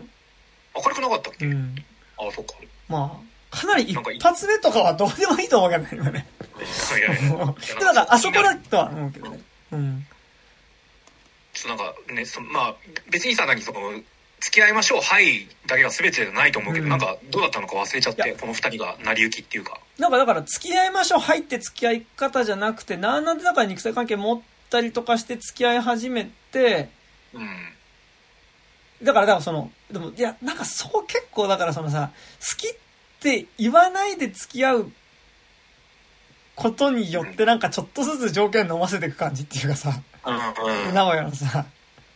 ていうのは、あ、でもそういう恋愛は全然大にしてあるけどね。まあ。言語化せずに、まあ、付き合っ、何？付き合ってないけど一緒にいるし住んでるしやるよねみたいなのって結構あるから。うん。でもなんかそれってお互いに。平等だからできることじゃない？うん、そう、それはある。なんだろうね、最初は別に平等だったはずなんだけどね。でもこの映画最初から平等じゃなかったよね。いや、その、最初ってあ割の、映画の時間軸っていうよりは、うん。映画内現実の時間軸だと別にさ、ね、うんうんお互いいいなと思って、一緒にデートとかして、旅行も行ってみたいな感じで、だんだんなんかこれ、これってもしかして不平等ではみたいなのが分かってくるみたいな、なんか、気づいたら不ああ、そう、平等みたいな。そうね。うん。そう。ね。なんかだからその、お互いにいいって思ってるから、うん。いやなんかだからでもそこはすごいあり。でもなんか、うん。でも同時に、なんかやっぱその、直哉の作品を見せないことによって、はいはい。なんかその、作品が素晴らしければさ、うん。なんかユミが好きになったのはそこなんだなっていうのって思うじゃん。作品が素晴らしいから、まあでも、なのかなみたいなとこちょっと思ったりするけど、うん。でも、やっぱ作品見せないし、で、ユミが作品見てる、直哉の作品見てるし、その、フライヤー書くときに、あ、DVD 渡されイて、メージつくと思うから、うんあの、過去声の DVD 見て、っていうんで見てるんだけど、で、見てるシーンでは、なんか見ながら寝落ちしちゃうみたいなうんシーンで、だから、そうつまんなかったの。いや、だからつまんなかったのか、でもなんかほら、うんまあ割とつまんなくなくてもさ、寝ちゃうは寝ちゃうじゃん。特に舞台のし DVD なんてさ、寝ちゃうは寝ちゃうから、でもなんかだから、そこでは、正直、ポジティブな反応でもネガティブな反応でもないうん。の、うん直哉の作品に関して。っていうのがなんかあり、でもなんかそれで言うとさ、なんか、ちょっとここ話したかったとこなんだけど、ごめん。なんかあの、あのなんか、直哉ってさ、結構ナチュラルにさ、俺が好きっていうことは、あの俺の劇作家としての俺のことが好きでしょっていう感じになってる気がしていて、で、なんかそのさ、結構ナチュラルにデートがさ、その、舞台、はいはい。見に行くだったりさ、あの、ナチュラルにその、体調が悪そうにしてる彼女にさ、する話が、その、自分の知ってるでしょっていう程度の後輩の劇団員の話だったりさ、あの、あとその、後輩が読ん、作った作品の読み合わせしたいから、ちょっとじゃあ相手やってって言ってさ、で、なんか、で読み合わせが前提になってたりとかさ、で、あとなんかその、で、ただその読み合わせしてる時にはもう彼女は妊娠してって結構体調きついからさ、で、あとそれとやっぱその、いろんな結構精神的に追い詰められてる状態あって、その台本、じゃあちょっと今これ読んで、多分あれって読んで、で、それに、直哉は気づかずに読んでって言って台本を渡されてっていうことがさ、多分ちょっと無邪気に劇作家である自分のこととか、なんかその、クリエイターである自分の側面見てっていうこととさ、今自分が向かわなきゃいけないことの差みたいなところで結構もうちょっと、全く見えてるものが違いすぎて、あ、理解全くされてないってきつさの泣きだと思うんだけどさ。でもそれに対して、え、そんな良かったみたいなさ、こととか、あと、なんか本当に最終的な別れ話の瞬間とかもさ、なんか、あの、だからあなたはだから、父親になりなりたくないんでしょみたいな。いや、いいよ、みたいな。あなたはだって、あの、演劇とかやりたいことあるでしょって。言った時に、いや、確かに、俺がやろうとしてることは、確かに、あの、なかなか、片手までできることじゃないかもしれないって、なんか、急にそこでいきなりちょっと演劇の話始めちゃうところとか、はい。はい、なんか、おいおいとかあるんだけど、なんかこう、ユミが直哉を好きだった部分っていうのがどこなのかっていうのを、結構なんか、明示させないからこそだと思うんだけど、なんかでも、イコール、直哉が好きなことって、イコールで作家である直哉が好きかどうかって結構わかんないじゃん。いや、そうじゃないと思うけどね、別に。でもなんか結構、なんかさ、直哉的には自分も好きであるっていうことはさ、うん、なんかもちろん作家である自分のことも、なんかなんだろう、自分も好きであるっていうことは自分の作った作品も好きでしょっていうさ、あでもさにしてはさなんか自分のなんかクリエーションから出てくるものを彼女に見てとかさちょっと感想聞かせてっていうのが少なすぎない？なんか。でもねだからそれ直哉が作ってるものがないからなんだけど作中で、うん、あのなんだけどでもやっぱそのせんデートしに行く場所が舞台だったりとか、うん、まあその読み合わせやって一緒に付き合ってっていうこと、やっぱその、二人の関係性の中に、ナチュラルに自分の演劇やってる部分での、はいはいはい。ことに、もう付き合うってことでしょ、みたいなことってさ。だからそこが巧妙で、こいつ、いや、わかんないよ。あの、こいつもちゃんと作品作ってるかもしれないけど、うんうん、少なくとも見てる俺らからすると、こいつは虚無なのに、あの、後輩の作った台本とか、うんうん、他の人が作ったそんな面白くなさそうな舞台とかを一緒に見に行って彼女にそれを語らせるでそれがあんまあんま面白くなかったイコールそれに比べて俺の作品はってなんか虚無のものをこう立てようとしてるみたいな感じがあってうん。なんか嫌な感じがしてすげえうめえなっていうのはある。ああなるほどね。そっか、うん、いやなんかそのなんだろうなんか嫌なマウンティングっていうかなんかこう、うんうん、えどうだった？あいつの作ったあれ？みたいな。ああそんなだったか。うんみたいな。俺も多少そう思ってるけどね、みたいな。その裏にはさそれに比べて俺の俺俺はいいよなって思うちょっと俺の作ったものはいいよなって思ってほしい。けどそれは別に本編では描かれないみたいな。うん、なんかだからもう徹底して直哉が書いてるもの描かれないからなんかそのそれと比べて後輩の書いたものと比べてどうとかなんか逆にその書いてる後輩に対して書けない自分みたいな葛藤すらも俺は感じなかったんだけど、うん、ないね、うん。なんかだから正直見せることによってなんか自分のそのなんか満たされないそういうなんだろう、プライドみたいなものを満たそうとする、してるのかどうかもちょっと俺分かんなかったんだけど、俺はね、分かんなかったんだけど、でもなんかやっぱそのさ、ナチュラルに俺を好きっていうことは、俺の周りにあるこのクリエイティブな、だから俺のやってる界隈のことも好きでしょっていう感じって、なんか、いや、な、俺、ほら、俺一応音楽やってるじゃん。はいいや、なくはないかもな、みたいなことっていうかさ、自分にってこと？そう。ああそう、だから、いやでもねだ俺が好きっていうことは、音楽やってる俺も好きでしょ。っはいはいはい。ていうこととか、で、音楽やってる俺好きだったら、俺のライブとかうん。来るでしょとかだったり、あと、うん。俺が例えば知り合いのライブとかでもさ、うん。デートで知り合いのライブ行くみたいなこととかもさ、まあまあまあまあ。あるはあったりするじゃん。まあコロナ前の話だけどね、それはね。うんいや、だからなんかさ、あのー、さ、えっとね、何何何？言いづらいことが言いづらいことがね、あるんですけど、いや、なんかだから、昔付き合ってた人うん。と、だからなんかその、ライ、なんか、だから俺の、知り合いのアーティストが出るライブとか一緒に行ったりとかもしてたし、で、俺のライブ見に来てくれたりもしたし、まあでも彼女が作ったもの見に行ったりとかも結構してたんだけど、なんかでも行って、行った時に、でなんかでも、こう、なんかね、あのー まあちょっとこれは本題とずれる話だけど、あいいよいいよあの、ニヤニヤすんじゃねえよってな。いやどんどんなねものが出てくるんだろういや、なんか、だからその、で、なんか、一緒にだからそのイベントとか行くとさ、俺の方が、その、知り合い多いじゃん。明らかに。その、あそうなんだうんほら、だからその、ライブとか行くとさ、あー知り合いのライブインっていうか多い、多いあじゃん。そうねそういうことね。って時に、で、なんかその、こう、で、まあ、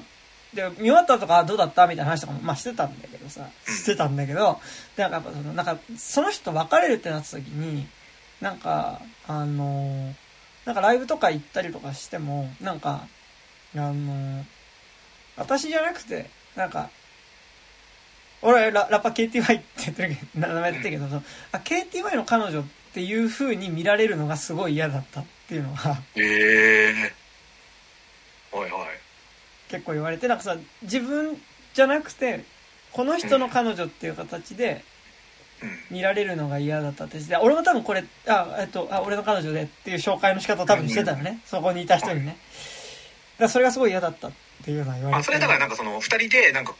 共通の知り合いとかがやってるイベントの場に行った時に嫌だったってことでしょ別に。あてかなん常か日 頃から常日頃からそうだったわけじゃないでしょ別に。えだからさ共通の知り合いじゃなくてさ俺は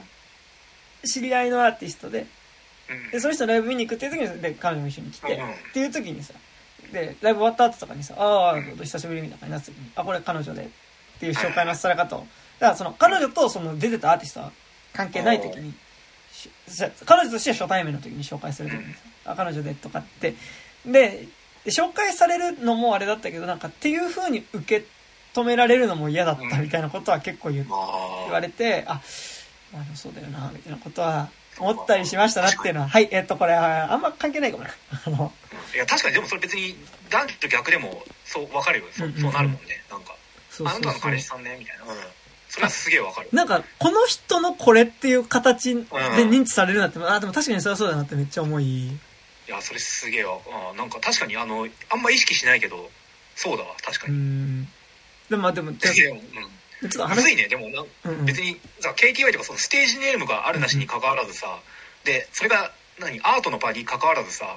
なんかこう初対面の人にってそう紹介するしかないじゃん、うんうんうんなんかこう、あ今付き合ってるなんとかさんでみたいな。なんか、うんうん。うん。もうね、まあ、それむずいねでも、うん。で、っていう、まあでもちょっと話ずれるけど、でもなんか、はい。その、なんかさ、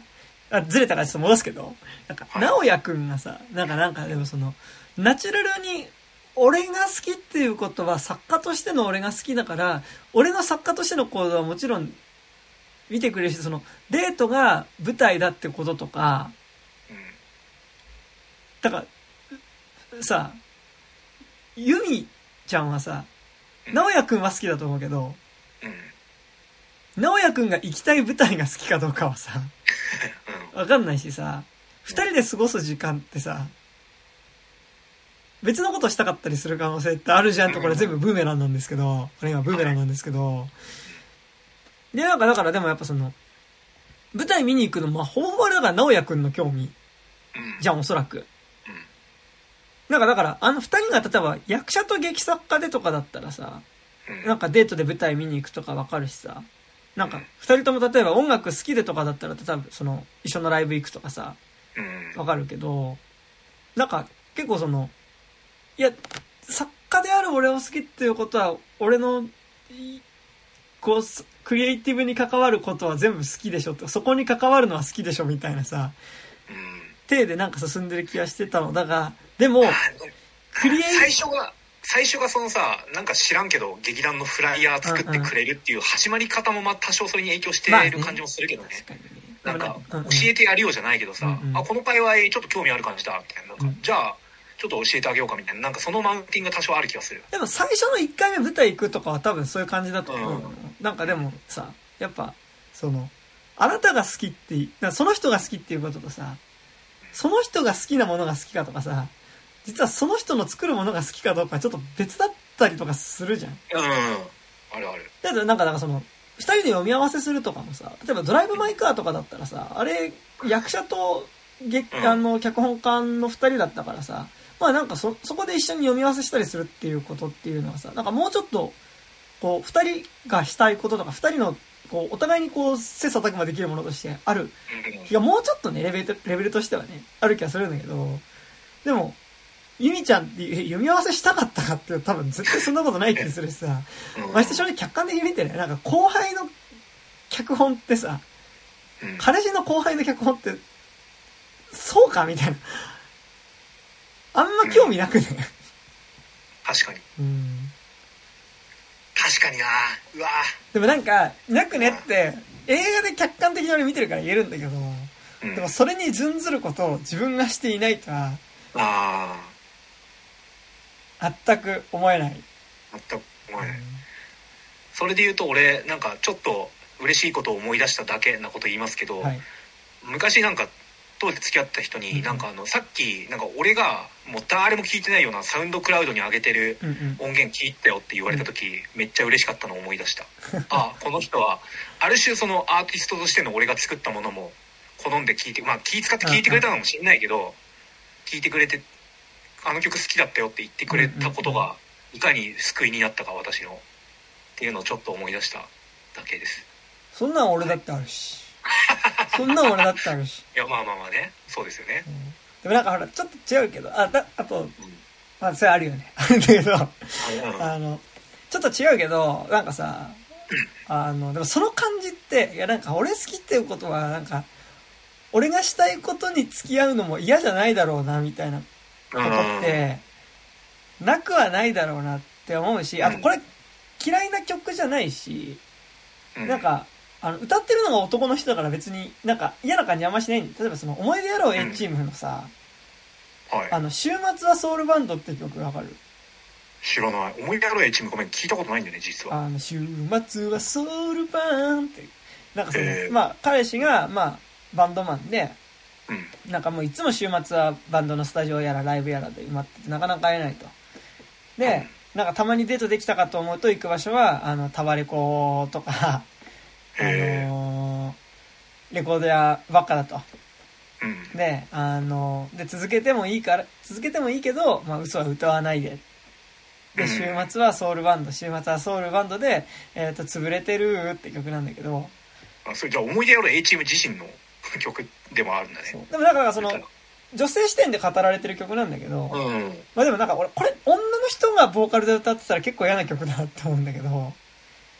歌ってるのがね、あの、思い出ある A チームの人が男の人の声で歌ってるからなんかまあ、多少嫌な感じはしないんだけど、でもあなんか、れじゃあ男が作詞して女の人がボーカルで歌ってたら嫌だってことでしょ？あ、そうそうそうそう。うん。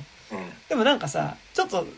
そのイズムっていうかさ、直哉くんのさ、あの、いや、俺が好きっちゅうことは、その、デート先が毎回、舞台でも、まあまあ、しゃあないよ、みたいなさ、そこも含めて、受け止めてくれよ、みたいなさ。関白宣言の発展系の慣れの果てみたいなとこことだよね だからね、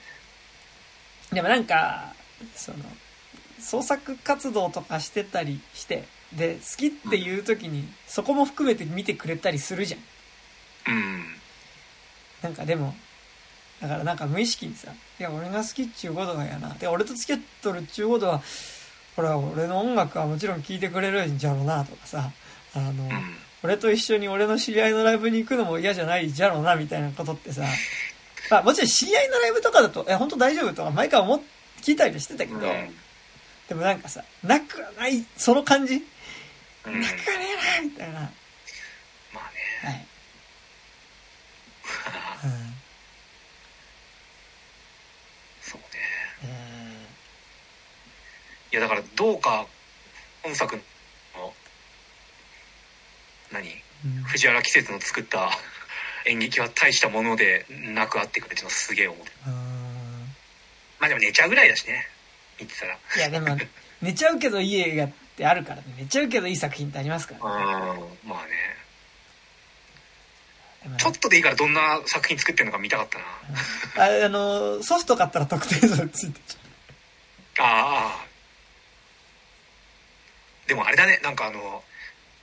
映画作品に出てくる舞台ってなんかさつまらなく切り取られがちすぎるよねう。そうね、確かにそれは思う。まあ、舞台作品を映像でなんかこうフラットに映した時にどうしてもしなんか間抜けなものに見えるっていう問題はあるにせようん劇中演劇で面白そうな演劇ってなかなか見たことないですよ、そういえば。ないよねうん。だからここ最近見たさそれこそなんだあのあ要は明け方の若者明け方の若者たちの舞台は本当につまんなそうだったね。うんつまんなすいやなんかいろいろあった末に最後あれで感動するってことはあるだろうけどなんかうあそこだけ切り取られるとどうしてもさなんかはいはい頑張ってる人たちねっていうなんかなんかちょっと痛い自己表現に見えちゃうよね。うん、うん。そうそうそう。え舞台なんてさ痛い自己表現でもいいものってたくさんあるはずじゃん。なんか。なんか痛いでしょ痛いでしょってことが言及された上で最後あれをやって痛く本当に物理的に痛く終わるっていうのがさうん、結構それはすげえいいな紳士だなってなることって絶対あると思うし、劇中劇でやられると、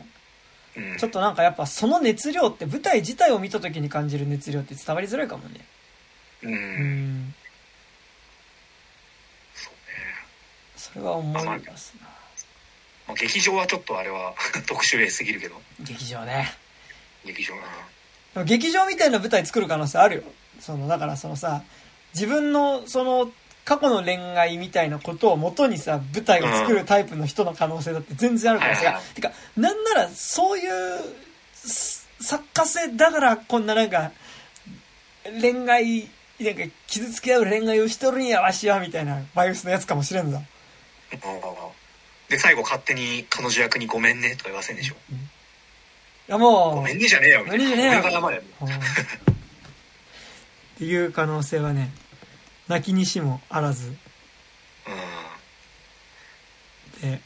ございますな。うん。そうっすね。っていうのはね、はい。はい。どうだろうななんか俺さ見終わった後はさなんかその、多分その直前に17歳の瞳に映る世界とか見てたっていうのはあると思うけど、はいはいはい。なんか意外にこのさなんか社会的なテーマを扱ってる割になんかその、大枠でのフェミニズムとかなんかその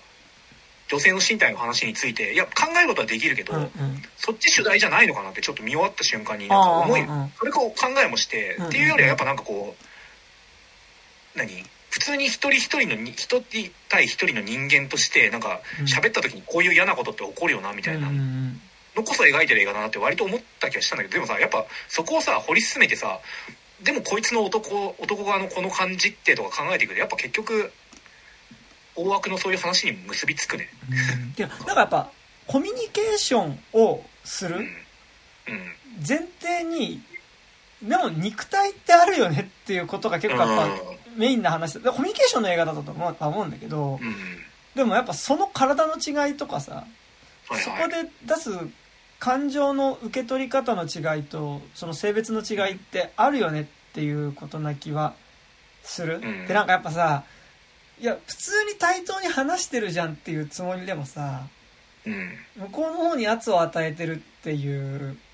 時ってさ、あるいやだから俺結構別れ話とかしてる時にさ別に殴ったとか物に当たったってことないけどうん。怖いって言われたことはあるあ別れ話になった時に。はいはい。うん。いやそううね、んそうだよね。てかもう怖いって思わせた瞬間にもう終わりだよね、うもうん。恋愛とかって。なんかでもさやっぱ、はい。なっちゃうじゃん。なんかうん。そこって。なんかすまあ、ごい、怖いっていうかなんか切羽詰まった感とか出しちゃうそうなんだよね。うん。いやそうそうだからなんか。いやなんかだからもう最後かなりきついじゃん。この映画やっぱその二人の別れ話の夜のシーンのさ。はいはいはいあそこのもうう下から上に上がって 上から下に降りてくるあそこのさ、あそこのあの藤原季節のさこうちょっとこう、壁2回ぐらい殴ってさ「ああそれ一緒に喋ろうか」みたいなさあれとかさ、まあ、怖いしあそこのやっぱ電気チカチカやるところが超怖いんだけど。ああペッペッペッペッペッペッってねでもあそこまであんな直接そんなことはしたことはないけどでも例えばちょっと本当に不機嫌さとかさうん。やっぱ普段とは違う顔になるみたいなこととかっていうのはさ、うん。いやでももちろんでもやっぱそういう別れ話ししてる時とかってなんかやっぱそういう感情が出てきたりするしなんかうん。そこでそこでの感情をコントロールするのって本当難しいとは思うけどうん。だし多分できないと思うんだけどもなんかやっぱそこってさなんかやっぱ前提としてこうフラットじゃないよなっていうかさ。うん。それこそいややっぱそうなんだ。ようん。なんかドツボにはまっていく感じがすげえ手に取るように分かって、うんうん。なんか俺は必ずしも別にゴンさんの藤原季節的ななんか立ち回りをしてないと信じたいけど、うんうんうんなんかその自分もこう切羽詰まった時にどうしてもなんかそのまあ怖いと思われてしまうような表情だったりとかしてしまうだろうし、うんうん。それでもなんかやめようやめようって思って冷静に冷静にってなんか思えば思うほどなんかそれこそ今作の藤原季節的なさうんうん。えそれじゃ話できないよみたいなそういう言い回しになっちゃうみたいななんかなんか全方向にこうどんどん塞がってって何を俺はしたら一番正解なんだろうっていうのが分かんなくなっていくっていうのがまあ基本別れ話とかなんかああいう恋人間の嫌な話だったりするから、うんうんそうね。そこのなんか「あどないせい10年」っていうなんかこう どん詰まり感が描かれてるのはすごかったなっていうか。そうなんですよね。なんかあの AI とかでさうん。なんか審判とか入れてくれたらいいのかな。あピピーあみたいな。だからそういうのをやったやったところでさ、うん。え何？あのこういう話にそういう何？第三者のそういった機械的なもの入れんの？みたいな怒りが湧いてくる可能性もあるじゃん。あ で、ロボット殴っちゃうみたいな。なんかうん。いやだからさなんだろうその今俺たちやっぱ男同士で話してるからあれだけどさ、なんかそのまあ男もね女側のなんか立ち位置になれるように例えばなんかこう公平な人をさとかなんかこううん。言ってみたところでさ、女の人側からがさそういうのいやマジでやめてみたいななんかなる場合だってあるじゃん。なんかその、うんうん。なんつなんつったらいいんだろうそのうん。こっちは精一杯おもんぱかって言ってるつもりなんですよみたいなのがそもそも嫌だりする人もいるだろうし、うんうん。なんかマジで関係性の中での公平性を探っていくしかないと思うの。でうんまあなんかさその、まあ、実は性別に関係なくなんかやっぱそのうん。自分が不機嫌であるっていうことによって相手をコントロールしようとする人とというか、なんかやっぱちょっとこうまあそれはその意図を持ってやってる場合もあるかもしれないけどもそうじゃない、まあ、ナチュラルにそうしてしまうって人もいると思うけどやっぱその切れるっていうことがやっぱりそのすぐ出やすいうんことによってやっぱなんかコントロールする人相手をコントロールする人とかもいたりするけどさでもやっぱって言った時にやっぱそのだし女性の方がそれ例えばカップルで女性の方がやっぱその要素強いみたいなこともあり得るとは思うけどでもやっぱ前提としてやっぱ男性の方がやっぱ体の力強いことの方が多いから、うん。なんか異性間のカップルだったらねやっぱりちょっと男性の方がやっぱりそうなりがちになるよなっていうのはあるしうん。なんかだから今まであれそんな今まで付き合ったことないけどだから別れ話ってモードになった時のなんか自分がなんかそのちょっと怖いバイブスみたいなのをうん。出しちゃってて相手がそれを怖いって思ってるなって感じてしまう瞬間はあるあったようね、ん。いやわかりますわかります、そうなんですよ。やそうなんですよね。いやそうなんですよ。うん。本当に。いや本当そうなんだよな。うん。そうなんですよ。あれどうしたらいいんですか？それを俺会う人会う人に聞いていきたい。本当に。そうなんだよね。うん。均こうねもうどうしようもない不均衡に対してこ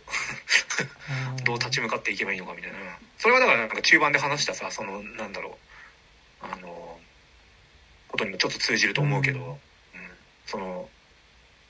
なんだあの振られた時の辛さを癒す時にどうしてもちょっとミソジニ的な方向が入るみたいな、うんうんうんからず遠からずなそうだね。そうですな。ものだとは思うし、ううん。ん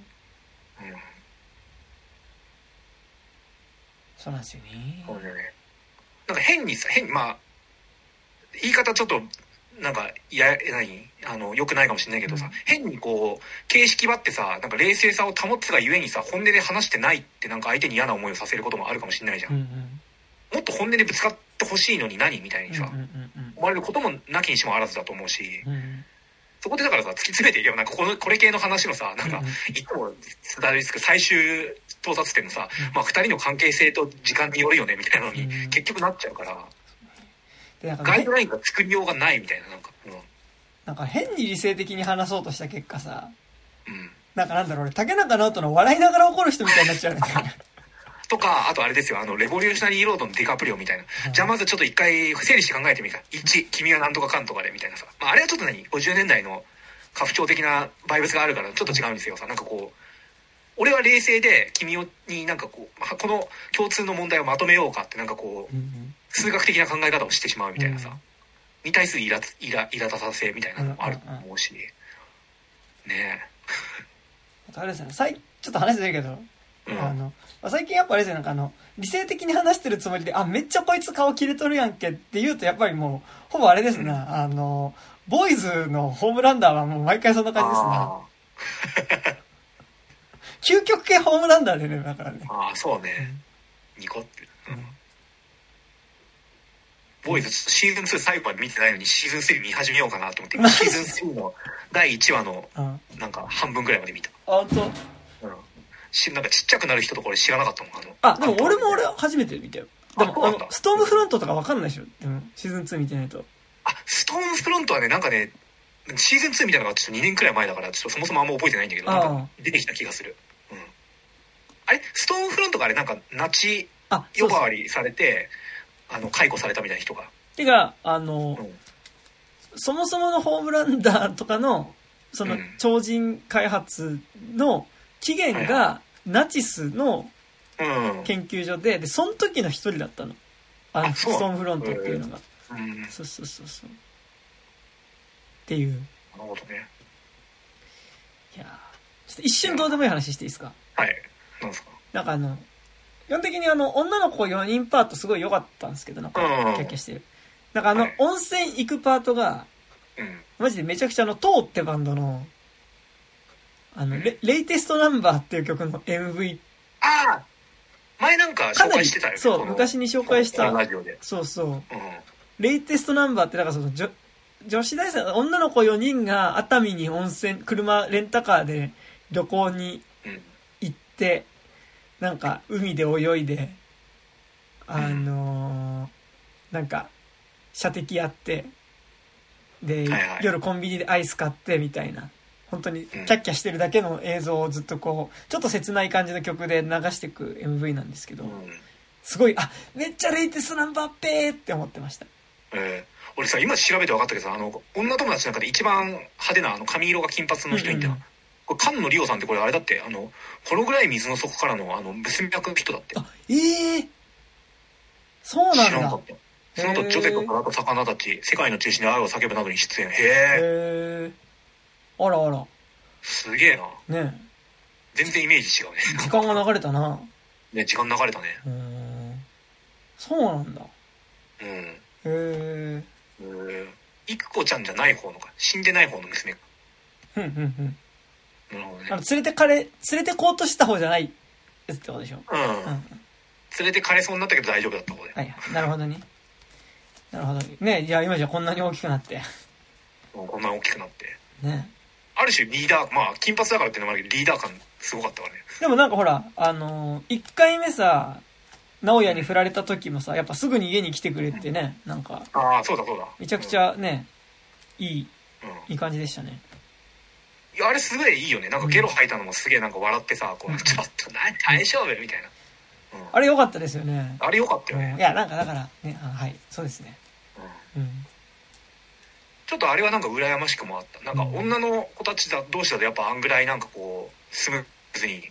まあ、連帯って言ってちょっと言葉がなんか荘厳すぎるけどなんかできるんだみたいな。ちょっと違うけど、やっぱ、そのね、ほら、あの、明け方の若者たちもやっぱり、主人公が振られた後にやっぱりこう、家にさ、か会社行かないでずっといる時に来てくれるのはやっぱり、同僚の男の子だったしね。うん。そういうなんか、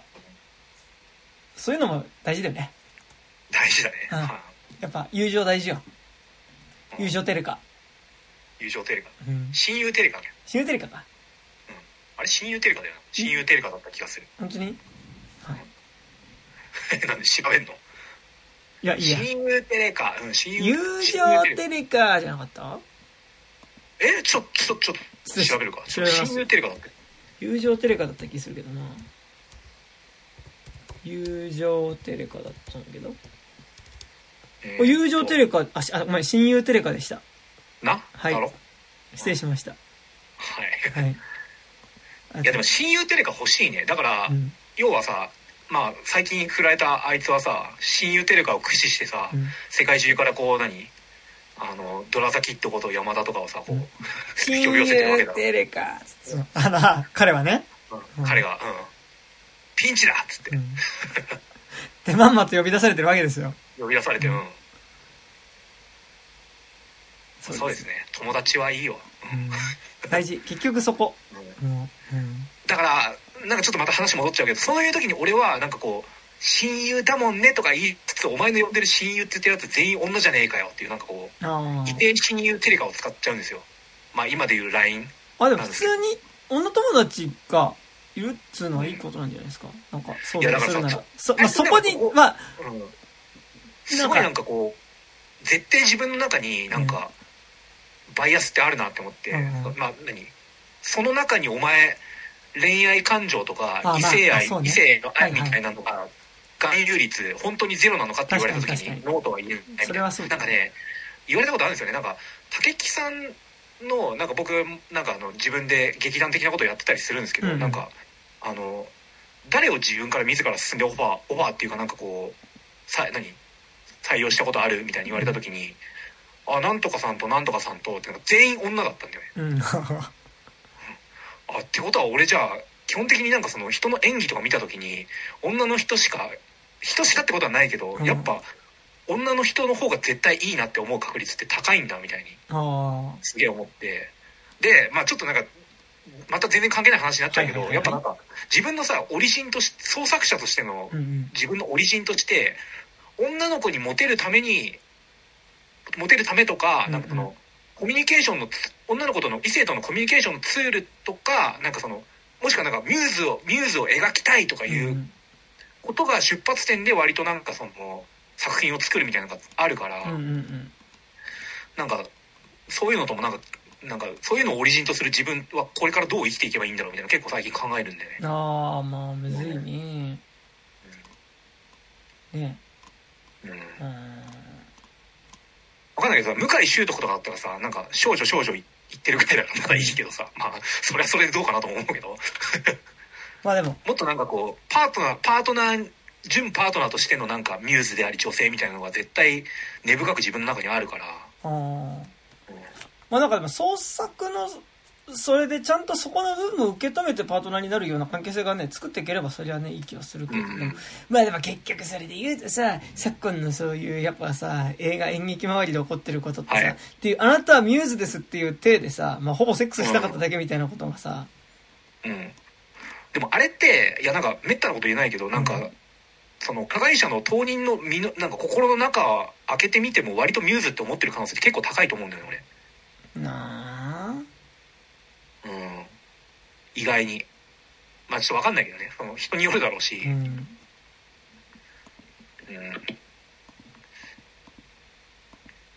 まあ、てかね、まあ、仮にそうだとしても、結局、なんかそこのミューズだっていう幻想の言葉がさ、なんかその、かなり、その、あんまりパワーバランス的に、平等じゃないところでのさ、うセックスに持ってくみたいなことをさ、なんか、もしかしたら、加害してる側に関しても見えづらくしてるってことだとは思うからさ。うん。なんか、ニュースだと思ってたかもしれないみたいなことで、じゃあいいともならんよな、それは。ただなんか自己内面化してるっていうのはめ内面化っていうんだっけ？なんかこう自分の中でま何？その言語化をぼやかして納得させてる部分っていうのはめちゃくちゃにあるなんか往々にしてあるんだろうなっていうのはすげえ最近思うなんかむずいよね。なんかでもその、そう。自分のことさ性加害者だって思いながら行動す生きるのってめちゃくちゃ辛いじゃん多分うん。でもなんかその創作の中にあるさ、そういう正しくない部分みたいなのってさ、うんなんかなんだろう。それがなくなったら創作じゃないよみたいなさ、うん正しくない感情こそがみたいな。なんか俺もそれ、そこうなずかないことはないんだが、うんでもなんかさやっぱそれが結局むしろそういうその自分の欲望の方にをうん。実現するための手段として優先してしまう感じも。でそこってなんかさ、そのシーンはセックスしたかっただけですとはちょっとさなんかそこ結構ごっちゃになってる感じっていうかさ。そこだからなんかでかい主語とかなんかそので語れることじゃないと思うんだよね。そのうん。割とグラデーションの中にあるものだと思うし。いやだからその中にちょっとでもその性加害があったらあの裁かれるべきだとは思うけどうん。加害者側の心理として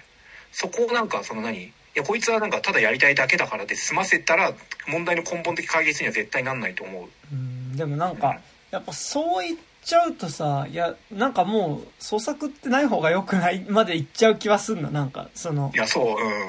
それをそね。それで誰かが犠牲になる可能すなんかそのそこで作っていく過程の中でやっぱそういうこう曖昧にされる暴力性みたいなものがさあった上でそれが作られるんだとしたらうん。まあそれを追った上で責任を作るああと作品を作るって責任を持ってやるっていうう覚悟みたいなのはあるとは思うしうん。なんかもしかしたらそういうのの上で作られたものはいいと思えるのかもしれないけどうんでも思えんのかなっていう気もするしでもなんかなんだろう少なくともやっぱ映画とか音楽とか好きだったりするとさまあフィクションとかね好きだったりするとさうん。でもそういうことなしでも作れるはずだとはやっぱ思いたいしさいやなんかそう思わないと作品とか見れなくねっていう風にはなるからうん。っていうのはあるよね。はい。いやなんかだからそれで言うとさうん直哉のさうん。なんかその多分ちょっと人に対して支配的に出る感じみたいなのってさ、うん。劇作なんか演出家である部分と不可分なのかっていうのがちょっと分かりづらいなみたいなのもちょっと重い部分ではあるっていうかさ。あまあねそうそうそういうことだよねだから。うん。あもちろんそのユミは役者ではないからうんその演出家と役者っていうところでのパワーバランスのもとでなんかこういう関係になったってことではないけど、うん。なんかあるじゃん。なんかやっぱその、うん。ちょっと映画監督したことあったりとかさうん。サークル程度でもね。うん。なんかやっぱりこうその支配欲みたいなのってその場でかけらはあった気すんのよなんかわかんないけどその場で自分が指示出して人が動くっていう時にうん。なんかねその直哉のその感じっていうのがさうん。その劇作家ね演出家であるっていうところと不可分なのかっていうのがさでもあいつがあの感じで演出してたらなんかはってなるけどねなんか。あれってなんかさかろうじてなんか閉じた関係性だからさあれで成り立ってたかもしんねえけどさ、うんうんおめえもっと具体的なこと言えよってなると思うんだよね。あれは なんか、はいはいあの稽古場とかでやられても、うん。そうのはね。うん。見てーあいつが作った作品。見てわかんないけどすげえバイアスかかった状態で見てるからねボロクソに言ってやりてえな。やっぱこんなやつが作る作品大したことなかったな。役者たちもなんか怯えたような感じがしてるってなんか言いてえもんそうなんですね。うん。なんかありやすか？ありやすた？ちょっとはありやすた？い。そんなとこっすか？そんなとこっすか、うん、いやでもなんか割となんかそのその自分が個人的に思ってる部分がかなり話せていてよかったですね、あ、そうですね。なんかでもあれですね、なんかちょっとやっぱすごい、ちょっと自罰的、自罰的なな。ちょっとこう本当反省みたいな感じになっちゃうね、なんかね、マジでね。うん。うん。なんかね、だからその、いまあね。やこれ、あこれ、これとは全く関係ねえクソ男だとは言えないというかさ、なんか、うん。直哉の持ってる、なんか、要素が、ないわけじゃねえな、自分にって思うところがちょっとあったので、うん。そうね。まああとなんかそれで言うとさ、なんかちょっと細かいところだけどさ、うん、あの、あれ、ユミの元彼っていうのがさ、はいなんかずっとこああ。う、終始、プレゼントやたらくれるやつ。そう。なんか、だからあれってこうさ、でもなんか、俺はなんかこう、直哉みたいなのとはちゃうわと思ったとしてもさ、結構なんかうん。別方向でやっぱこうさ、あの一方的なコミュニケーションを取ってくるうん。相手っていう意味でやっぱさ、その、一見すると、いや、あんなクソ男とは違って優しい俺みたいなさ、ところで出てくるさ、彼っていうのがさ、それはそれで全くこう、コミュニケーションが取れない存在として出てくるっていうさ、うんのがなんかやっぱちょっとそこもまたなんかやっぱこう、いい意味で居心地が悪いというかさ、そうね、うん。確かにな元彼あいつっていうなんかこう分かりやすさがあるからこその最初なんか直哉がナイスガイに見えるっていうのはあるよね、ありますなえ、だってあれです絵本渡してくんだよ、絵本。付き合ってた時のことを。あれいや分かんないけどさどのくらい付き合ってるのか知らないけどさ、うん。そんな長い仲じゃなさそうじゃんあの二人。そうね。うん。なんか本音で話してなさそう感が半端ないじゃん、うんうんうんうん。いやでも見てよかった。いや。見てよかった。いや、うん。つ本当に辛くて一人で見に行って本当によかったと思ったけうんうんうん。ど結構まあ案の定僕あのあのあそこですよ。えっ、と武蔵野間のスクリーン1の最前列中央で見たんだけど、はいはいはいはい。いいですね。まあ、サービスデーの水曜夕方ぐらいかなう、んうん。見たんだけどパッてすぐ終わった後なんかもう後ろ振り返ってカップルはいねえかっつってなんかこう カップルはいねえかってなんかこう見ましたよいやーでもこれカップルで見に行ってたら、ちょっとね、うんうんいや俺もちょっと見たけど、カップルいねえか、いねえかじゃないけど、あ、カップルで見てたりすんのかなと思って出るときちょっとなんとなく劇場の中見たけど、いやーねうんうん。うんこれは辛いですよこんなもんいや、辛いですよ。うんはい。はいね。そんな感じですか？はい。そんな感じですね。でもあの、すっげえ、ほんとおすすめだけど、マジでなんかちょっと見るコンディションとかさ、うん私、なんか、マジで、見たらすごい嫌なことを思い出す人は絶対いる。これ最後まで見れない人全然いると思うんだよね、これね。てか普通になんか渦中に近い状態ん？近い状態の渦中にいる人もいるだろううんねこれ見たらだから、だからあの、あとね、なんか YouTube で流れてるその予告じゃなくて、ワンシーン切り抜きのとこ見て、あ、無理だなって思ったら行かない方がいいと思う。ああそうねうん。うんでもなんかなんか見てよかった。なんか。うん、それは思うあとなんか今後映画の話するときに、なんか一個指標になるというか、ああ、うんそれはあるね気はしましたな。はいはい。はいそんな感じです。こんな感じですかはい。結局4時間近くなっちゃったけどまあ前半後前後半で編で。てかまあ、うん明け方のところで切りますよ。そうね絶対にあれあの個人名だったとこ切れ切れよ えダメだよ何今わざと？いや、わざとじゃない。ここはやばいね。ちょっと本当に消します、ここ。徹底してえち。ょっとだから中盤に56回言ってんのと、うん最後に今1回言ったからなな何？俺だって1回も言ってないじゃん多分うんな何？え？なんかそれさなんかあのピー音を入れるギャグとかのあれとして言ってるぐらい言ってるじゃんいや、分なんかこうかってるお前言っって。いや、だってだから、あの、本当ごめん、ごめんね、ごめんね。ちょっと今あの、いろいろ話してて分かんなかったの。ごめん。でもこれでいい？ごめんね。はい。あ怖いなでも確かにこれやられたら怖いって思うわ。え、分かるよね。え、なんで？大人でしょ？この感じ。はい、はい怖いわ確かにはい。はいありがとうございました。さようならありがとうございましたはい、じゃあ告知です。告知えーでこの番組では現在、えーお便り募集しております。まあ、この番組の感想とか、あ、てか、あとあれだね、なんか今日男二人だけで、あのー私たちは大人の感想喋りましたけど、なんかもし、他、見た人いたら、なんかこう見たよみたいなの送ってもらえると、ああ、まあね、男女問わず。男女問わず、どなたでも、はい、うん。嬉しいです。えーはいアドレスとしました 29.tiz.gmail.com、29数字です。えー、29.tiz.gmail.com までメールを送っていただくか、底辺文化系トークラジオとか29歳までの地図とかで検索すると、このラジオのツイッターアカウント出てきますので、そちらにある DM フォームから送っていただいても結構です。えあと、こちらの番組、えーピクシブファンボックスの方で月額300円から有料版やっておりますので、えーまあなんか、収録後の雑談とか、喋ったりとか、あと本編で喋ってないけど最近見た映画の話とか、うん。ドラマの話とかね、最近あの結構オビワン・ケノービの話をずっとしてたりしますので、ああ、オビワン見ました？俺まだ見てないんだよね。俺、最新話まで見てるよ。えー、なんかさ、すげえ賛否両論の否が多いみたいなの聞いたんだけど、はいはい。そんな感じ？うーん、そんな感じ。なんか、ああ、見てえな逆に。うん。俺、ほら、言うてさ、高島くんとか竹木さんほど、スター・ウォーズに対する思いって見てるけどそんな強くないから、うん。ああ、なんか、ああ、飯食いながら見る程度にはいい、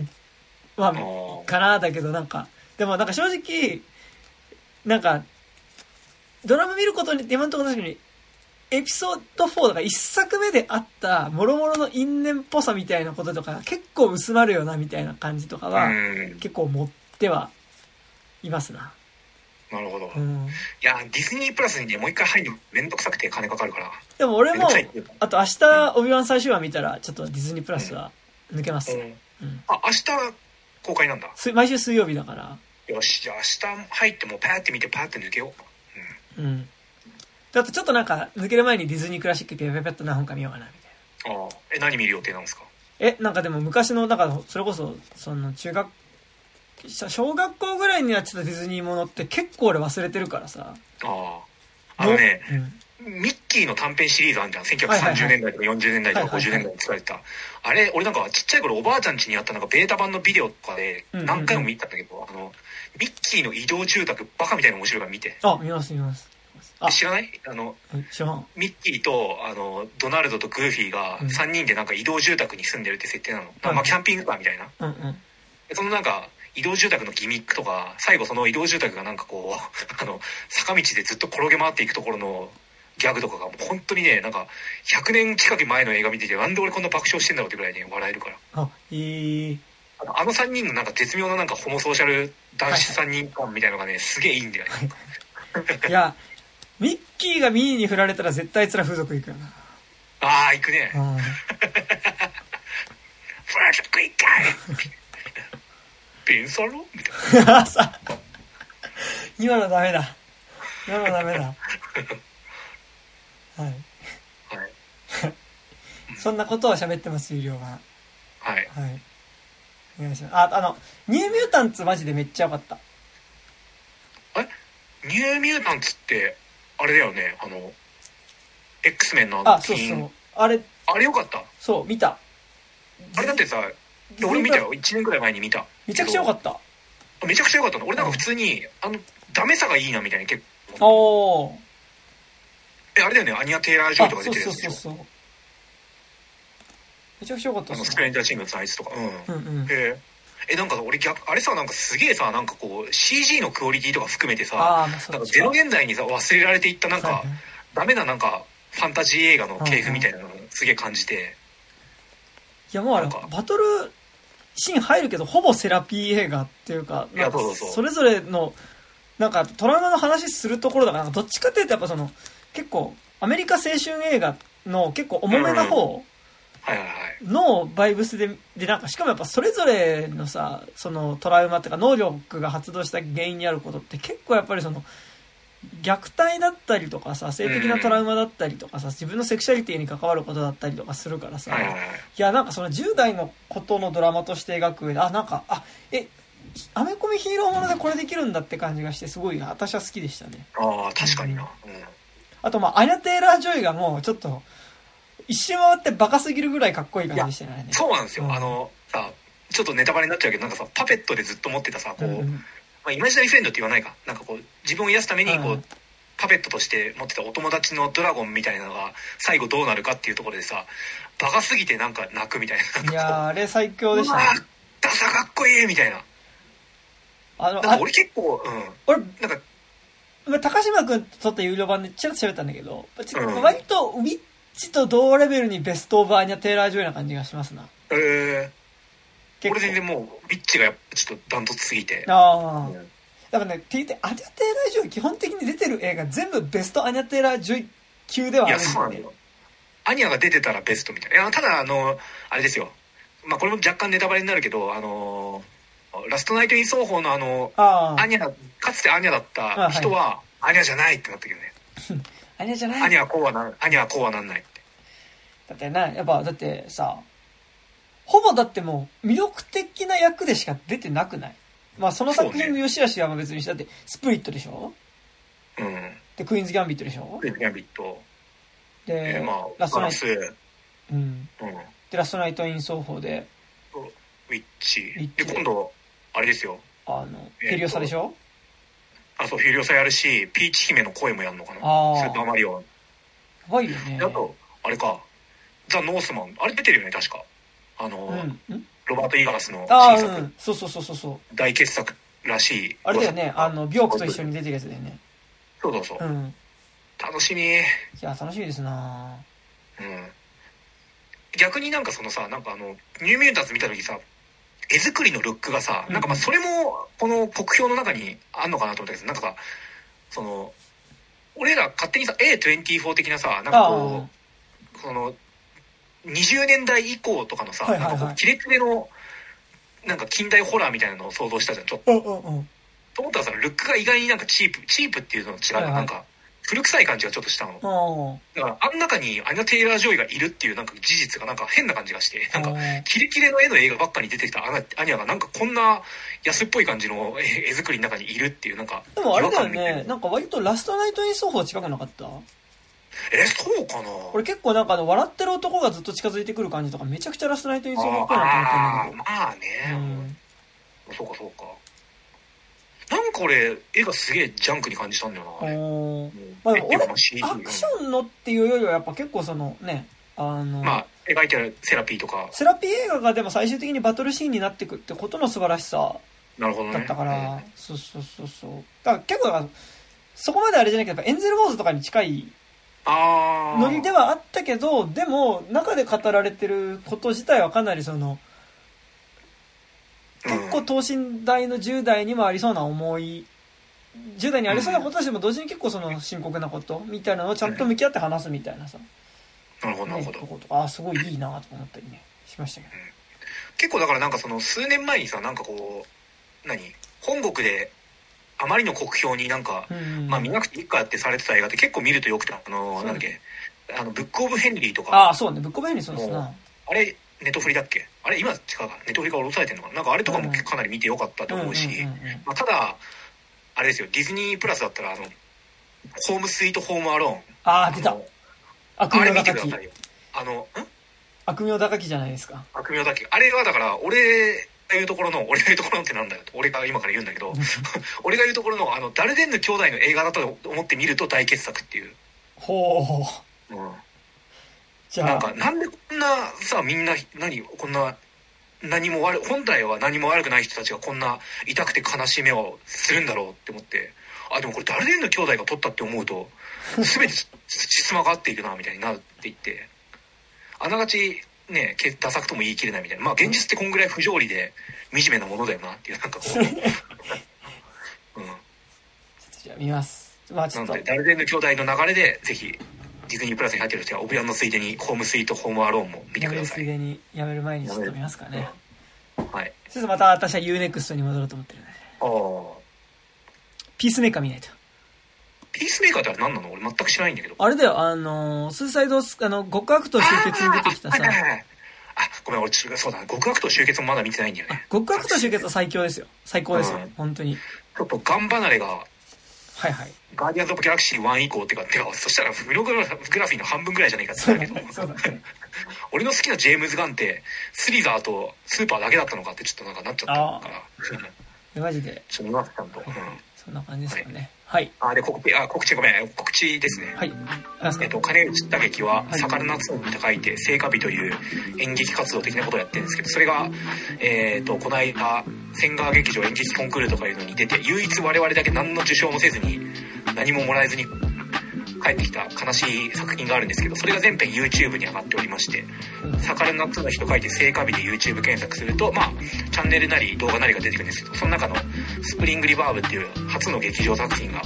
全編無料でご覧いただけますので、よかったら見てください。はーい。そして、はい、えっ、と、水の旅人というラップグループをやっておりますが、えっ、と、7月の2日の、えー土曜日、えっ、と、代官山にある晴れたら空に豆まいてというところで、えー村バンクという、えっ、と、バンドとツーマンで、えっ、と、ライブをします。えーオープン12時のスタート12時半で、えっ、と、まあちょっと、昼間のイベントなので、えーよかったらえー遊びに来てくれると嬉しいです。なんかちょっと、